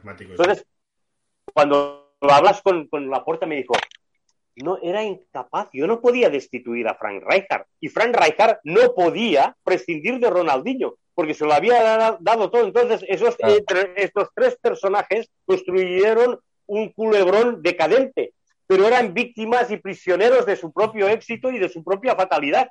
Entonces, eso es lo que a veces en los clubs la gente dice, ¿y por qué no se hizo? Bueno, porque había un interés emocional, había un compromiso de, de que a veces determinadas decisiones no se pueden tomar. Entonces, ¿eso está bien hecho o mal hecho? Bueno, seguramente el tiempo te demostró que alguien tenía que haber tomado la decisión de decir, bueno, señores, eso no se puede prorrogar más, estáis todos, tienen ustedes muy razón, pero la, eh, tienen mucha razón, pero no podemos dejar llevarnos por esas emociones, hay que tomar decisiones porque si no el equipo se nos escapa y es lo que ocurrió.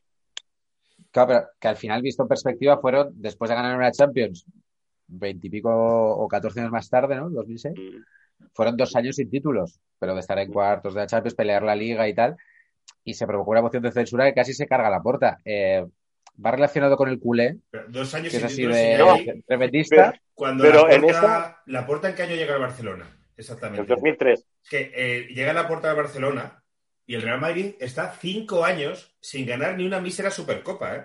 Eso también. Bueno, y con, Una y con época- Laporta no ganó ninguna Champions, que lo recuerda Sí. Laporta. No, pero ni Champions, ni Liga, ni nada. El Real Madrid desde el año 2003 hasta La que Porta, gana sí. la Liga con Ramón el. Calderón, no gana absolutamente nada. La época de la Porta es eh, un ciclo exitoso del Barcelona y muy poco exitoso el Real Madrid en estos vasos comunicantes.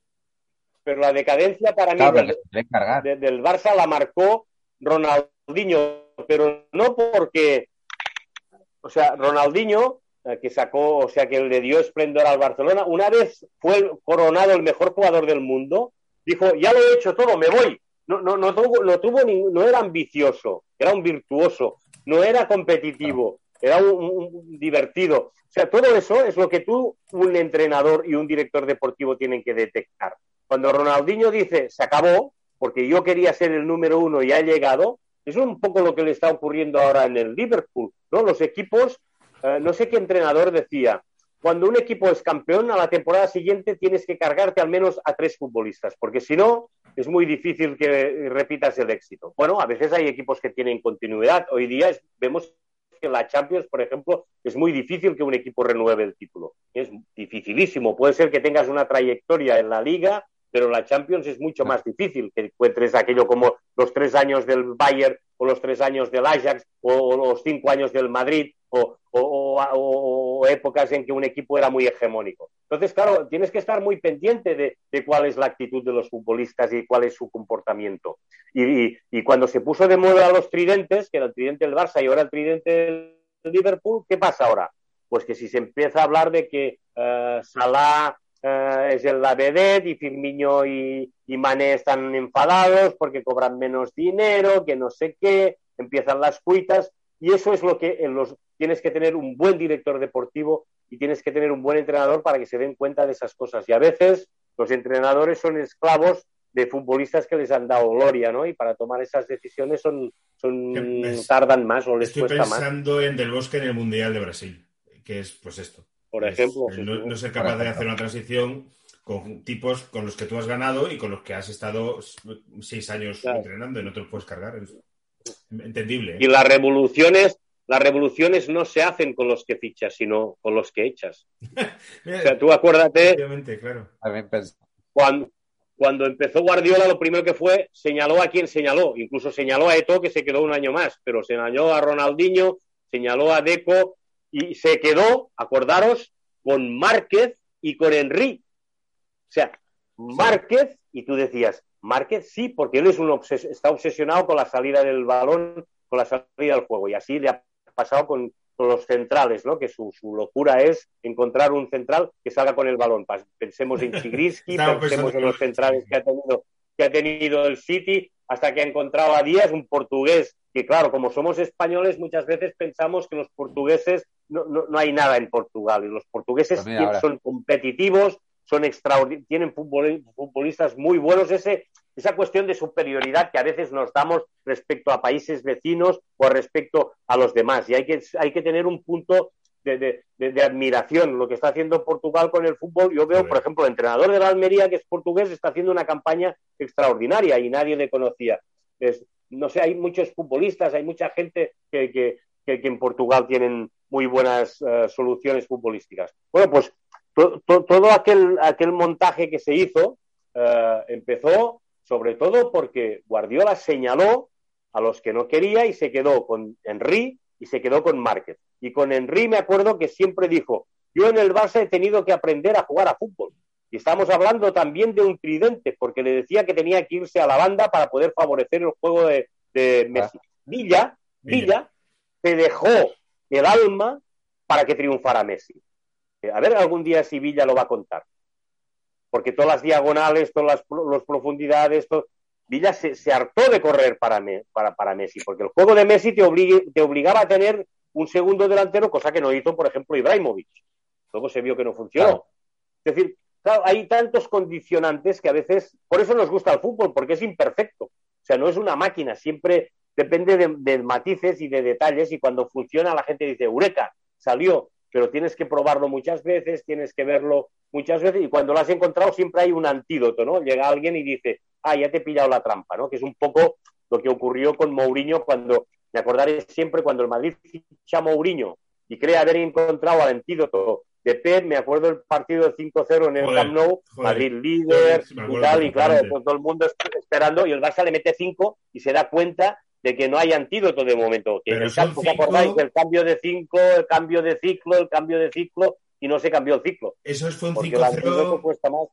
es que no solo fue el marcador, es que ese 5-0 fue el partido, fue el... No, es imposible, es impos por eso luego lo de Mourinho cuando después consigue detener a eso, ese 5-0 fue el plan. Es que son dos deportes distintos, son do- do- dos uni- eh, universos paralelos. La superioridad fue tan aplastante, por eso se celebró tanto la Copa del Rey de Valencia, que es en plan, eh, es que le- sí, les hemos ganado que por fin, después de lo de las semifinales de Champions, aquellas de la expulsión de Pepe tal, es, es que por fin les hemos ganado, porque fueron, fueron muchas, muchos, muchos partidos que eran en plan, estamos tan lejos, estamos tan, tan lejos.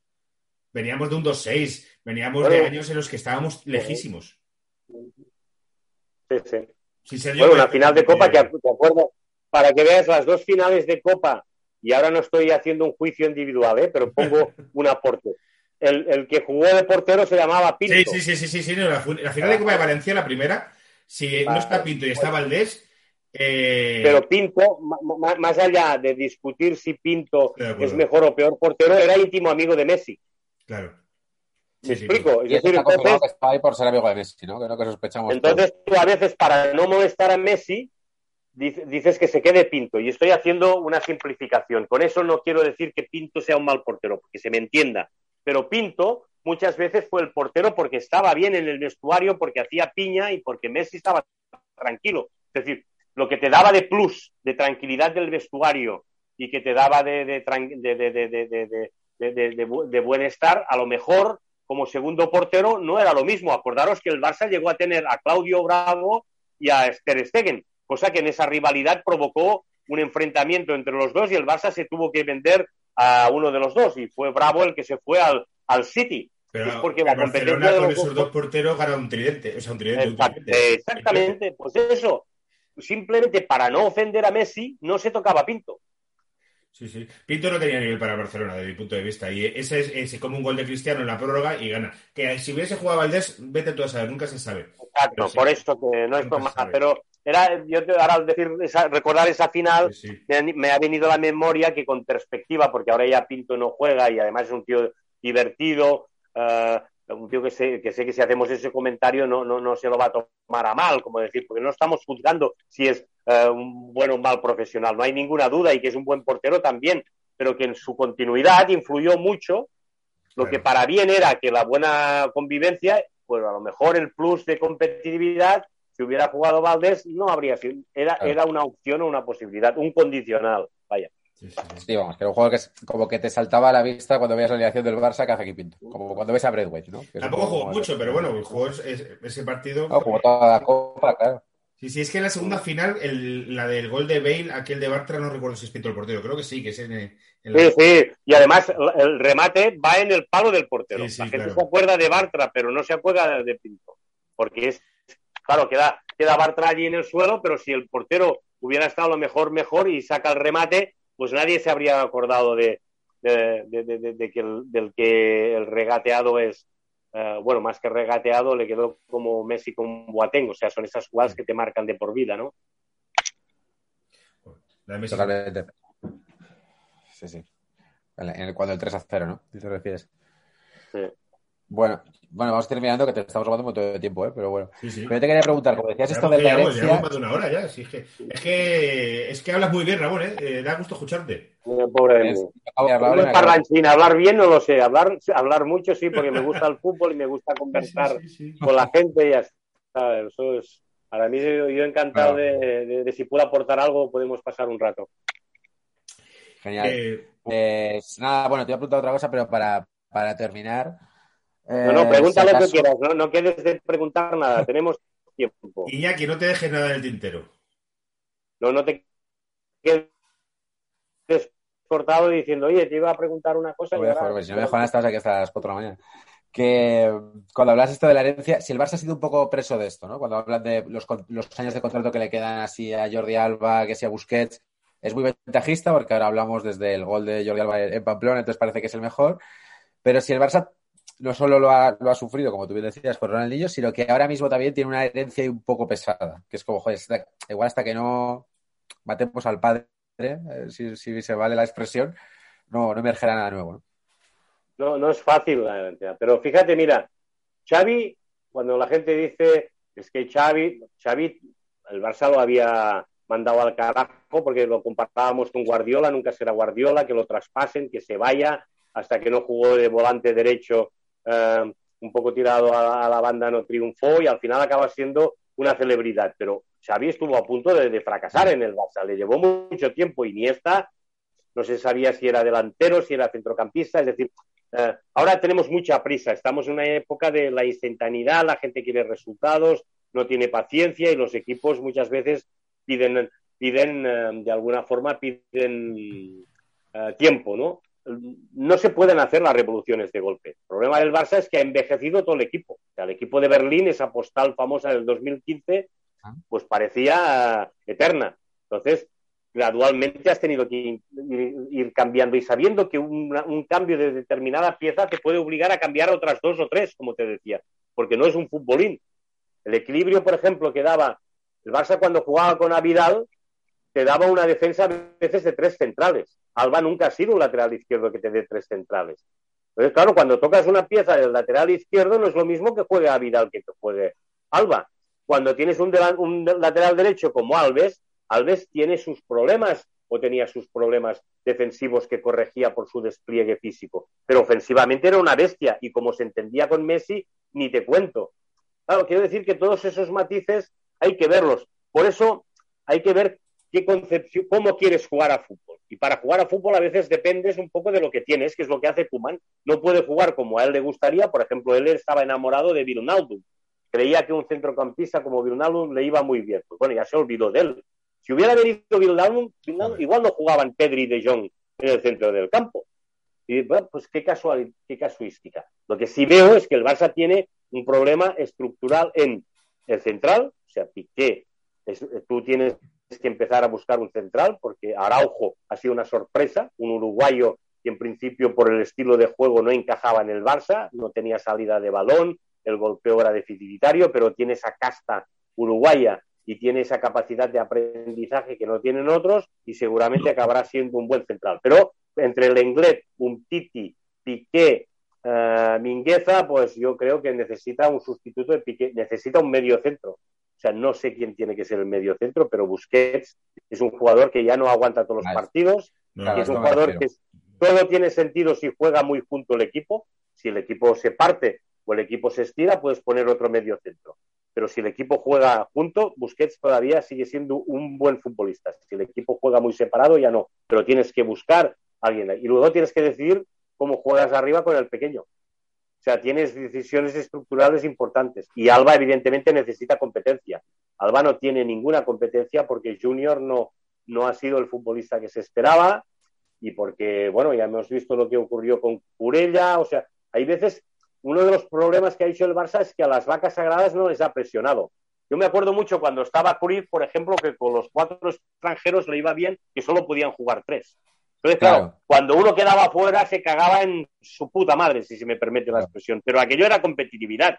Claro, te señalaba. Ahora, claro, los que se quedan fuera son jugadores livianos. No, no pasa, bueno, salvo Grisman, que, ahora es el señalado porque le ha pasado Dembélé. Pero claro, el Barça tiene una plantilla. El otro día con, en, el partido, en los dos partidos con el Sevilla tenía mejor banquillo el Sevilla que el Barça. No voy a decir que a nivel de equipo titular tenga, pero el Sevilla tiene una plantilla mucho más profunda que la del Barça. Y el Barça tiene que recomponerse, pero sí, yo creo que es muy, muy importante. Un central, un, un medio centro y en función de qué quieres hacer con Messi, pues un delantero. Al margen de traspasar, me tienes que traspasar. Me llama atención el medio centro porque, y volviendo a la imagen que decías de Milla, parece como que el Barça, para fichar un centrocampista, ostras, que podemos fichar un central y enseguida suenan cinco, un delantero suenan cinco, pero parece que medio centro o lo tenemos que, o tiene que demasiado, tiene que tener gris, rollo de Jong, o venir como con. Sí, pero fíjate, de Jong y Pedri, nadie pensaba que podían consolidar. Bueno, de Jong no se, no se sabía muy bien. El primer año fue bastante eh, fastidio. ¿eh? Él mismo estaba, no estaba a gusto. Ahora vuelve a ser un centrocampista llegador, goleador, con mucho despliegue y se siente a gusto.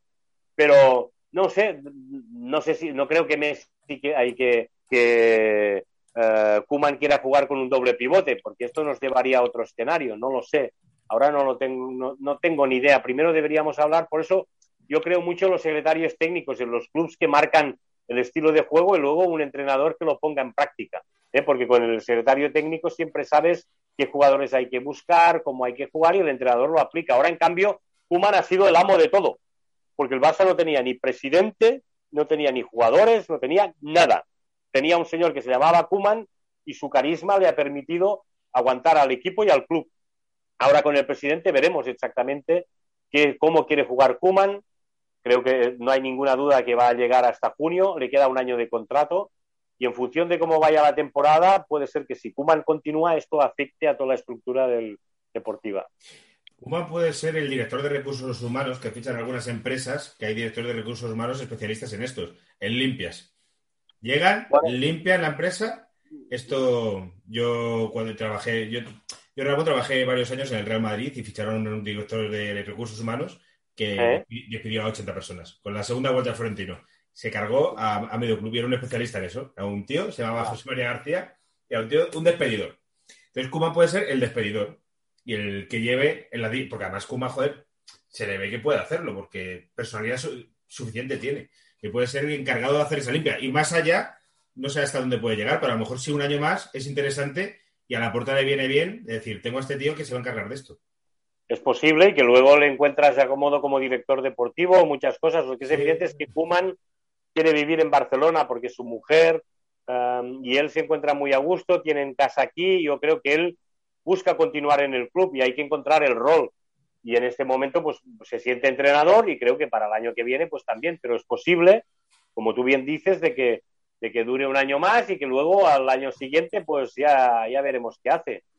En eso vuelvo a lo del principio. ¿Quién es el que aplica la lógica del, sistema curifista o de la forma de jugar. Pues ya te digo, yo que conocí un poco, porque seguía la selección holandesa, no tenía ninguna duda de, de Van Basten y mira cómo acabó. Y Rijkaard, pues que el único equipo en el que debió triunfar un poco fue en el Barça. Pero los demás no es un entrenador de reconocido o de gran prestigio como entrenador. Tú hablas de Rijkaard, pues te quedas así. Yo qué sé, a Holanda la ha entrenado Dick Advocat y, y Hiddink era un posibilista, ha tenido entrenadores dúctiles y otros muy fuertes. Pues yo creo que el Barça es un poco así. Pero el Barça siempre ha funcionado cuando ha tenido, es un club de entrenadores. Y así como el Madrid es un club de jugadores y de presidentes, la etapa del Madrid, ¿cuál ha sido? La de Bernabéu y la de Florentino. No, por, por más que te digan que no sé cuántos presidentes ha habido en la historia del Madrid, la gente te dirá, han sido los dos presidentes. Y luego te hablarán de jugadores, pero entrenadores, ha ganado con Molovni, ha ganado con Miguel Muñoz, ha ganado con entrenadores de perfil bajo. En cambio, tú te vas al Barça y dices, Guardiola, Cruyff. Eh, claro, el, el papel del entrenador es mucho más sagrado que en el Madrid. En el madridismo nadie se acuerda de Jupp Heynckes, Mira. entrenador ganador de la séptima Copa de Europa. Y no se acuerda nadie de él. Y luego, luego sustituyó Hiddink, pasó Hiddink, que han pasado, bueno, pues, un mogollón de gente. La, la muestra lo que hicieron es que cambiáis de entrenador a mitad de temporada y ganáis a Champions. O sea, Sí, que, sí, sí, eso sí. te pasó con el Bosque, por ejemplo. O sea, no hace falta en el Barça, es como que tiene que haber un timonel ahí, como que todos seguimos. ¿no? Si lo decían es lo extraño, un tipo que lleva cuatro años, si sumas todo, ya lleva cuatro años de entrenador en el Real Madrid. Pero en esto, Álvaro Iñaki, hay una diferencia entre nosotros y vosotros, que es la juventud y, y los veteranos. Yo, el, el Barça siempre perderá en su historia si compite con el Madrid a Champions y no valora los trofeos que el Barça ha ganado. Por ejemplo, la Copa de las Botellas de 1968, para muchos culés, tiene un valor extraordinario. En cambio, a nivel de resultados no tiene ningún valor, es un valor sentimental. Entonces dices, va, es que sois unos sentimentales, unos, unos, Bueno, unos es eso. y tal. Bueno, la Recopa del 79, 40.000 barcelonistas se desplazaron hasta Basilea. Es una recopa que tiene un valor mítico. Y tú le dices al según que culé, ¿cambiarías esto para una Champions? Te diría, hombre, ahora con el tiempo quizás sí, pero en aquel momento tenía un valor extraordinario. La Copa del Rey que gana el Madrid, como tú recordabas en Mestalla al Barça con Mourinho, tiene un valor especial porque es la copa que le ganas al equipo hegemónico. Entonces, claro, cada trofeo tiene su época, tiene su momento, dependes de los rivales, pero tendemos a decir, no, yo como tengo más Champions, soy más importante que el otro. Yo como tengo más recopas, soy... Bueno, pues mira, no lo sé. Evidentemente la Champions es el torneo que, que- que marca la diferencia, pero cada uno tiene su, su qué. También yo creo que parte del problema de eso es que el Barça ha ganado muchas ligas. Entonces es como que parece que quieres más y quieres lo que tiene tu vecino, ¿no? O sea, que es como si los dos tenemos un... Si los dos no tenemos coche y tú tienes coche, yo quiero un coche. Pero si los dos tenemos un Toyota, ya Bueno, queremos un... Ya quiero un... En eso Iñaki, ahora Álvaro me desmentirá. El Madrid siempre ha sabido mucho me- vender mejor la propaganda. ¿En qué Sí. sentido? Parece que el fútbol empieza en el año 55. Sí, sí, sí, sí. que empiece con la Bueno, Champions. Y dices, claro. bueno, antes del año 55 eh, existían muchos otros equipos de fútbol, existían otros torneos, eh, no existía la Champions. Por lo tanto, por ejemplo, Sí, el Barça de las cinco copas no ganó la Champions porque no la jugó, porque en el 50-51 no existía. Es verdad que jugó la final de Berna, pero aquel equipo ya llegó muy veterano a la final de Berna. Cambio, en 50-51 era un equipo que arrasaba, porque era la mejor época, pero no existía la Copa de Europa. Pues el Valencia famoso, el Athletic famoso, el Sevilla, el Betis no han ganado la Champions porque no existía. Entonces, claro, eso es lo que yo a veces reivindico. Sin, sin- nunca me he considerado, ya te he dicho, eh, antimadridista. Siempre una persona que me ha gustado muchos jugadores del Madrid y, me ha- y he dicho que yo soy admirador de la Quinta al Buitre. Yo en mi, en mi habitación, cuando era pequeño, tenía dos pósters de dos de jugadores que no eran del, no eran del Barça, que era Gárate ¿eh? y Velázquez. Y a mí me encantaba cómo Manuel jugaba Velázquez. fútbol Velázquez, porque me han gustado siempre los centrocampistas. Y yo, yo decía, el fútbol español se equivoca con la furia, porque siempre habrá un inglés o un alemán más alto y más fuerte. Si más empezamos poderoso. a jugar a fútbol, verás, pues mira, la selección de Clemente estuvo a punto de ganar un, bueno, de clasificarse para unas semifinales del Mundial, era un centrocampista. Del Bosque, centrocampista. Luis Aragonés, centrocampista. Y cuando ganaron el Mundial, España ganó el Mundial de Sudáfrica, fue el triunfo de los centrocampistas, porque somos un país de centrocampistas, es porque si, si vamos a hostias con la furia, siempre, como digo, siempre hay un inglés o un alemán más fuerte, más alto, Pero- entonces es absurdo competir en las áreas. Después hay que competir de- con los centrocampistas. Después de la plata de Amberes, hubo 60 o 50 años de eso. De Claro. a mí Sabino que los arroyo. Eso era de... Exactamente. Y luego, pues claro, porque apareció la quinta del Buitre con Butragueño pensábamos que, bueno, con Butragueño se podía ganar el Mundial de México y, y a punto estuvieron de disputarlo, ¿no? Porque era un buen equipo. inclu- Pero quiero decir, el gran que del fútbol español, si tú repasas todos los clubes españoles, todos han tenido centrocampistas eh, extraordinarios, la mayoría. Y es el canto, cuando marca el gol Iniesta, también me alegré mucho, no solo porque sea, me lleve bien con él, sino porque es esa obsesión que tengo con los centrocampistas. Y siempre me han gustado los centrocampistas porque pienso que somos un país de fútbol, de jugar a fútbol más que de atacar la bola, de correr, de matarse. Y por eso a mí me gustan los equipos españoles que juegan al fútbol, porque los hay muchos, pues como juega muchas veces el Betis, o como juega incluso el Sevilla, o como juega muchos, o como jugó el Atlético de Madrid famoso, como el Madrid, como digo, pues a mí el Madrid de la Quinta del Buitre es uno de los equipos que más me, ha impactado y tenía centrocampistas como Martín Vázquez y Michel, que para mí eran una delicia, siguen siendo jugadores que tú me dices centrocampistas españoles y son referenciales. Y ese es un poco el juego, se atribuyó al Barça, evidentemente, porque tenía Xavi y tenía Busquets, pero para mí fue el triunfo de muchos centrocampistas, incluso Cardeñosa con su famoso gol, eh, no gol a Brasil, o sea, ¿cuántos centrocampistas han habido? Pero los seleccionadores eran centrocampistas, Luis, del Bosque, Clemente, Pensando en el Madrid de Valdano, que fue el primero que a mí me enganchó, que tenía un centrocampo con Redondo, Laudrup, Michel y Amavisca. Que luego Michel Bueno. sustituye a Luis Enrique. Y era eh, cuando todavía se jugaba en rombo y había rombo en el fútbol. Qué Claro. maravilla era eso. Bueno, y el Atlético que ganó era Urtubi, de Andrés, tenía centrocampistas muy buenos Sí, sí. y, me gustan, no sé, los, los, centro- los centrocampistas. Creo que es un, un símbolo de, de cómo España, si tiene buenos centrocampistas y se les da bola, de jugar bien a fútbol. Pero el fútbol ahora, que lo decía ya que al principio va un poco con estos cambios que hay, a- también son todo tendencias. Como ganó el Mundial Francia jugado de una forma muy charcutera desde nuestro tipo de gusto del fútbol, ahora se lleva el fútbol de ida y vuelta y el fútbol de potencia. Y eso va en contra de los centrocampistas, porque la pelota no pasa por el centro del campo. Ya, bueno, y, es, y son, tendencias. Entonces puede que eso se, a ti, pues, pues, aquí hemos hablado muchas veces de Ricky Puig, pues pase pues, y puedan acabar con la carrera de un tipo como Ricky Puig porque ese fútbol ya no se practique. No sé, a lo mejor son tendencias o a lo mejor es que se, ha acabado ya ese fútbol, no lo sé, no lo sé. Bueno, a veces también sabes qué ocurre. Yo creo que Ricky Puig tiene un problema de, hablábamos antes de la propaganda, que es un jugador, le pasó lo mismo con Samper. Samper era un jugador que tenía una, luego las lesiones al pobre le fastidiaron, pero era un jugador que parecía que tenía que jugar por decreto y eso no, no, no le fue bien a él porque empezaron a cederlo, empezó a lesionarse y ahora pues está en Japón. Pues con Ricky puede pasar lo mismo.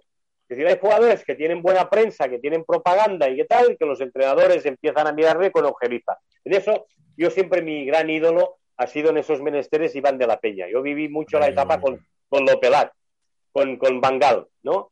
Y Iván de la Peña es el único jugador que yo he conocido en mi vida, y no soy nadie, ¿eh? porque soy un puto periodista, pero Hombre. de lo que yo he no, pero de lo que yo he visto, al que se le aplaudía la intención. ¡Ay! Si llega a salir. ¡Ay! Decías, bueno, pero, pero claro, era porque como, como la manera que tocaba el balón o como la tía, ¡ay! O sea, la intención, no la ejecución. Yo he conocido a ningún otro futbolista. Bueno, quizá podríamos añadir a Laudrup, que era más consa- un jugador más consagrado, pero a Lopelat, la gente decía, ¡ay! Yo me acuerdo que Bangal se cabreaba como una mona, porque decía, ha perdido el balón, coge, se levantan a aplaudir. Pero claro, pero era la intención si llega a salir. Bueno, pues a veces esos caprichos hacen que determinados jugadores sean esclavos de esas situaciones. Lopelat fue siempre esclavo de, de- de- su de, ser un, Lopelat, o sea, no se podía dejar crecer el pelo. Si, si Pelat se le hubiera ocurrido dejarse crecer el pelo, habría dejado de ser la-. Y luego de que tenía que intentarlo porque su, su intención era un premio. Y claro, decías, o sea, pues no, pues bueno, pues con él sí que se permitía, cosa que en otros no. Yo creo que de la Peña llega al Barcelona, a Barcelona en una época en la que había muchas ganas de una nueva estrella de la Masía y se le cuidó mucho. Aunque luego, eh, cuando de la Peña da resultado, fue en el español, que en el español hubo unas épocas Eh. en las que estuvo. Bueno, marcó dos goles en el Camp Nou, cuando el Barça ganó con Guardiola, dos goles y uno de cabeza. Que es el español iba último y ganó en el Camp Nou y fue Lopelat celebrando los goles, pero además los celebró, menos mal, en el gol sud, que es donde los marcó, porque si llega a estar en el gol norte donde está la grada de animación, igual salta uno y le pega un par de hostias. Porque claro, la rabia con que Lopelaz celebró los goles a, a los culés les puso de una mala hostia terrible. Porque claro, era difícil que te metiera un gol de cabeza. Pues con el español los metió allí en el Camp Nou, sí señor. En el español fue un jugador muy, Sí, muy sí, importante. Sí, llegó a ir a la selección. Yo recuerdo que iba de la Peña, Riera, con Aragonés. Eh, Riera Sí, sí. también iba, Luis García. Sí. Sí, señor. Creo que de la Peña juega el famoso partido de Dinamarca, aquel que gana España 3-0. Sí, señor. Creo recordarlo, digo de memoria. ¿eh? Es que a mí de la Peña era un, un tío que me gustaba mucho. Un tío que tú me, me, me dirás, Ramón, que sabrás mejor. Que creo que no le gustaba mucho entrenar. No, no es verdad. Era...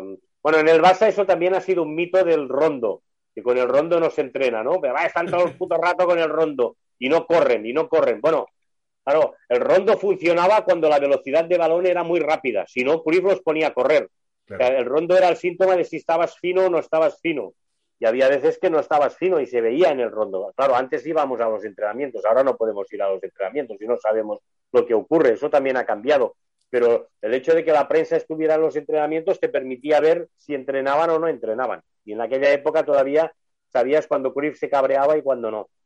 Y tenían a Paco Seirulo como preparador físico en, en- en su pleno apogeo, que Paco Seirulo para mí ha sido uno de los mitos del- de la preparación física. Sí, ha estado de ¿Verdad? 30 años, ¿no? En el Barcelona. Bueno tiempo. y ahora está en el área de metodología y bueno, es un, un- para mí un fuera de serie. Total. ¿Tú llegaste a conocer a Cruyff o entrevistarle?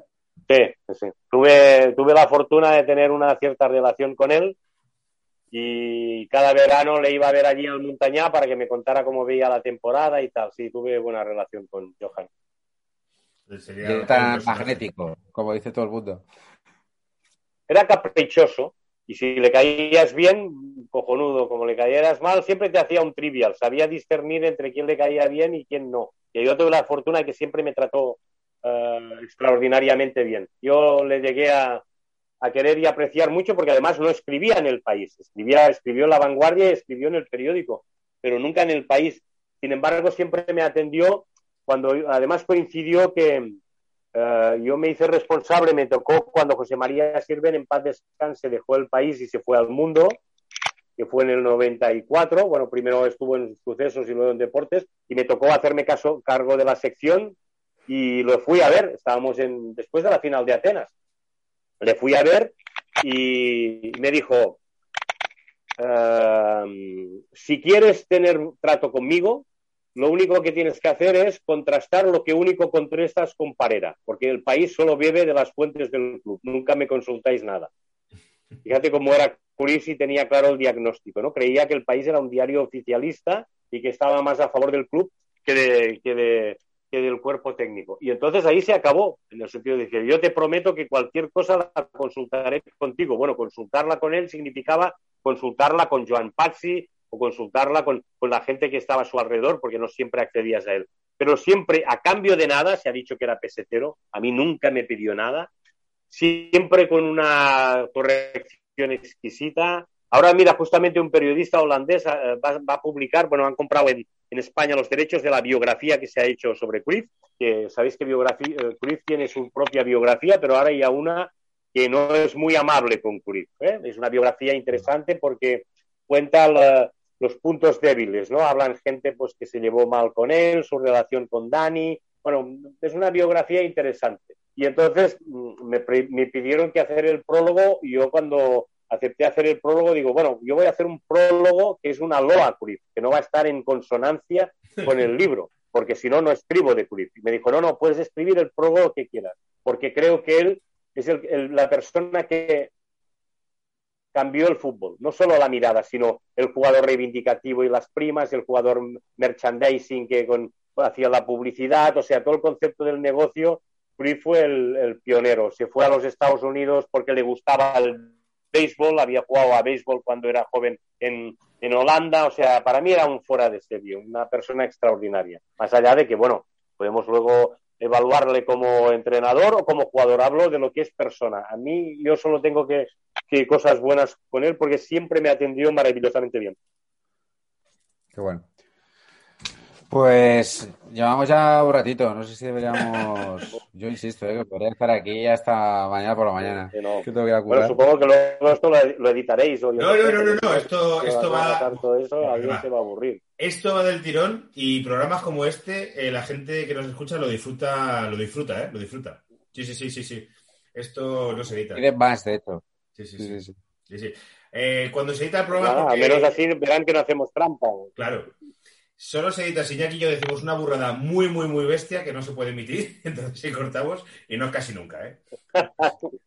Si hablamos de nuestros jefes, Sí. o si hacemos muchos silencios, que a veces ha pasado, tenemos un problema No, técnico. pero es- Pero en este ha caso. sido muy ameno porque además hablar con un madridista, hablar con un jugador, eso es lo bonito. A mí me gusta mucho el fútbol de, eso lo aprendí mucho, entre otras cosas, con la selección, cuando viajaba mucho con siguiendo a España. Yo también en la, en la época hice el servicio militar en Valladolid y Ujú. aprendí a entender lo que es Castilla, ¿no? De que, o sea, que dicen que la que, la, la- que, que la- la- la- el viajar te enseña, pues sí, yo siempre me he considerado un tío que es abierto, ¿no? Y soy de, dices, ¿te gusta el Valladolid? Pues bueno, me gusta que las cosas le vayan bien porque estuve un tiempo allí Claro. y tengo buenos recuerdos de la gente de Valladolid, ¿no? Y pues de la gente de Madrid lo que te decía, a mí no me importa decir de que me, me encantaba la Quinta del Buitre y que tenía un póster de Velázquez y, y que me gustaba Gárate del Atlético y que me gustaba el Super Depor cuando eh, en su época y el Betis, bueno, porque me gusta el fútbol y me gusta gente que sea de estos equipos y que puedas discutir, no en plan hooligan o en plan sectario, ¿no? De decir, es que no sé qué, no, cada equipo tiene su cosa, tiene su cultura, tiene su respeto y me gusta ir por esos campos de España, no que ahora todo se hace por televisión, porque conoces a la gente, te vas a un bar, conoces a la afición, conoces a periodistas. Mira, yo a los alumnos en la facultad siempre les digo lo mismo. Cuando vayáis a un, a un campo, a un europeo, a un mundial, la, la primera decisión que debéis saber tomar es en qué mesa te sientas. ¿En qué mesa te sentarías? Y todos se quedan mirando. Digo, "Ah, pues no lo sé. Pues si vas a Portugal, por ejemplo, tienes que saber cuáles son los periodistas de referencia de Portugal. Tienes que haberte leído cuáles son los periodistas que publican las mejores crónicas.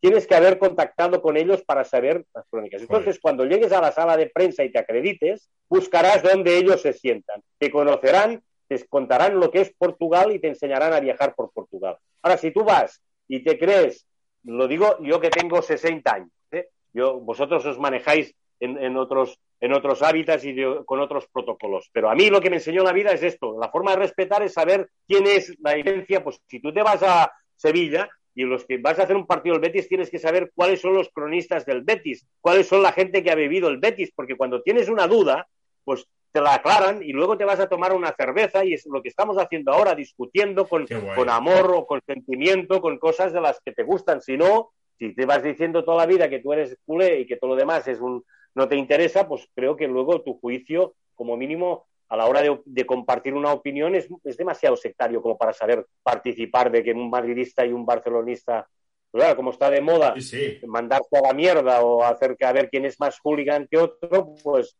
yo en ese juego me cuesta mucho más. Me, me gusta Nosotros mucho más creemos- conversar y me gusta más. Creemos y detectamos que hay eh, mucha audiencia huérfana de formatos en televisión no de pago, porque Movistar se hace cosas, y, y que demandan este tipo de periodismo, que cada vez se hace menos en televisión abierta. Por ejemplo, siempre Estudio Estadio, que a nosotros eh, no nos parece un proyecto erróneo que en la televisión pública hagan eso, pero que hay mucha gente que demanda este tipo de contenido, que demanda una cosa más reposada, más de análisis, más que se pueda charlar, que no se discuta y tal. La gente que nos oye a nosotros, que no son muchos, son 10.000, pues 8.000, 10.000, 11.000, quieren esto. Y eso, esa gente existe. Y la gente, pues a lo mejor que quiere leer una crónica en el país y no la quiere, y no quiere leerla en la web del marca. Y es gente, pues, y es- el que compra eh, libros del CAO, que, que lee a, a Perarnau. Y esa Sí. gente pensamos que es poca, y es mucha. Realmente hay mucha gente que le gusta el fútbol de esta Es forma, creo yo. ¿eh?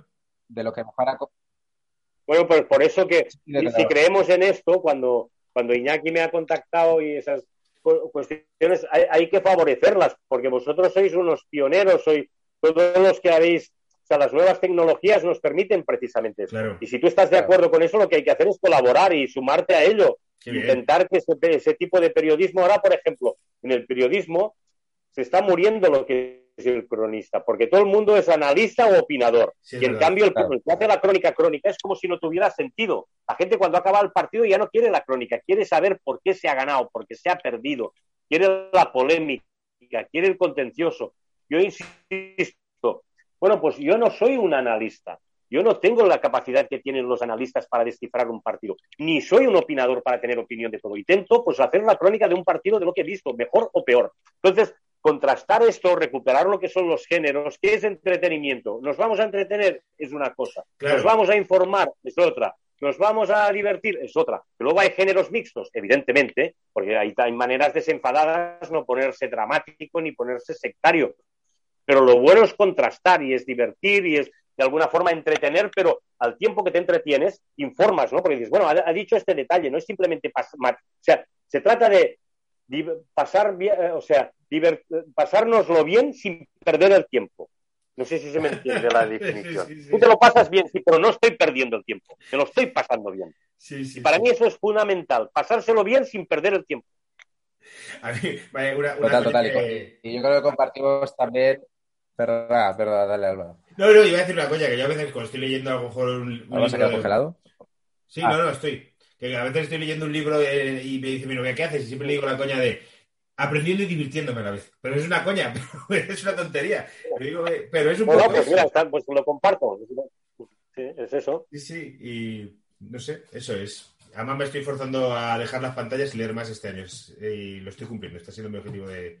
de Bueno, un rato, es decir, tampoco te tienes que ser un, Sí, un lector compulsivo, al, si no lo eres, bueno, hay gente que es compulsiva, pero si te esfuerzas, pues un rato de decir, bueno, hoy pues voy a dedicar una hora a la lectura, voy a dedicar Sí. un rato a la lectura, bueno, esas cosas, esas des- mira, en eso, yo que soy muy de pueblo, yo me crié mucho con mi abuela, y mi abuela me decía siempre, mi abuela era, tuvo un, un ictus de- desde muy joven, y desde los 50 años estaba paralizada del, de- del costado derecho.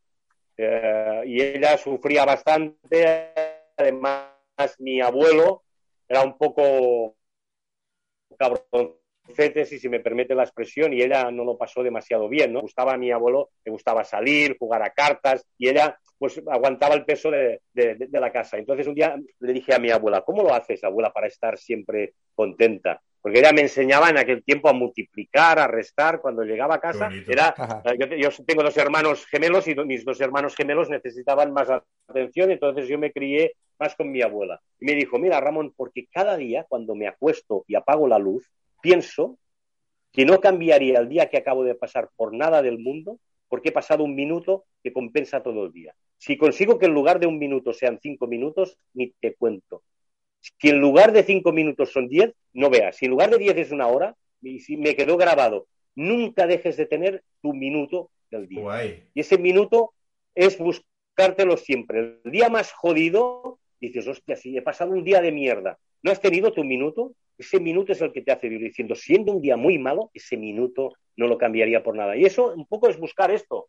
Pues hoy, ¿qué pasará? Pues cuando me haya acostado, "Oye, pues he estado con, un- con una banda que me lo ha pasado pipa, hemos estado hablando de fútbol, y en lugar de una hora, de, de un minuto será una hora y pico, lo que sea, pero es buscar esto, que, que, que tú de alguna manera te seas recompensado diciendo, pues no he perdido el tiempo y en cambio me lo he pasado bien. Pues Qué un poco es eso. Qué maravilla. Qué guay, joder, pues eh, terminamos Pues sí, eh, sí. por todo lo alto. Una, gran lección y Bueno, hemos tenido hora y media de eso. de, de hora y media. Repetiremos, no, Ramón, te volveremos a, a dar el coñazo, porque a veces, joder, ya ten- te- es que tenéis mi teléfono, simplemente me avisáis con tiempo como hoy por la mañana que yo me pueda arreglar. Buscamos el momento, no sé, a veces cuando si hay algún partido o alguna crisis o algo importante y hacemos la charla, ¿vale? qué guay, es que... Oye, un placer. Fíjate que es majo que dice, me aviséis con tiempo como hoy por la mañana. O sea, que hoy, que hoy- hemos pegado un ataco. Somos periodistas, no. Somos periodistas, los periodistas con tanta antelación son muchas horas, o sea, no veas. Pues la, la próxima que esperamos que sea pronto y, y te avisaremos con, con más antelación porque ha sido un placer. Pero Sí, sí, Pues sí. muchas gracias De a vosotros por, por vuestra paciencia y si ha Hombre. servido para, para algo, pues me doy por contento. a nosotros nos ha servido y a, y a nuestros paqueters que ya nos los conocemos. Sí, sí, sí, pues sí, les va- sí. les va a encantar, seguro. Esta- estas eh, sesiones le molan. Bueno, pues nada, nos despedimos, Ramón. Muchísimas gracias. Iñaki. Pues mejor. Gracias. Muy bien. Y nada, Pues hasta luego. Muchísimas gracias y hasta la próxima. Hasta la próxima. Hasta luego.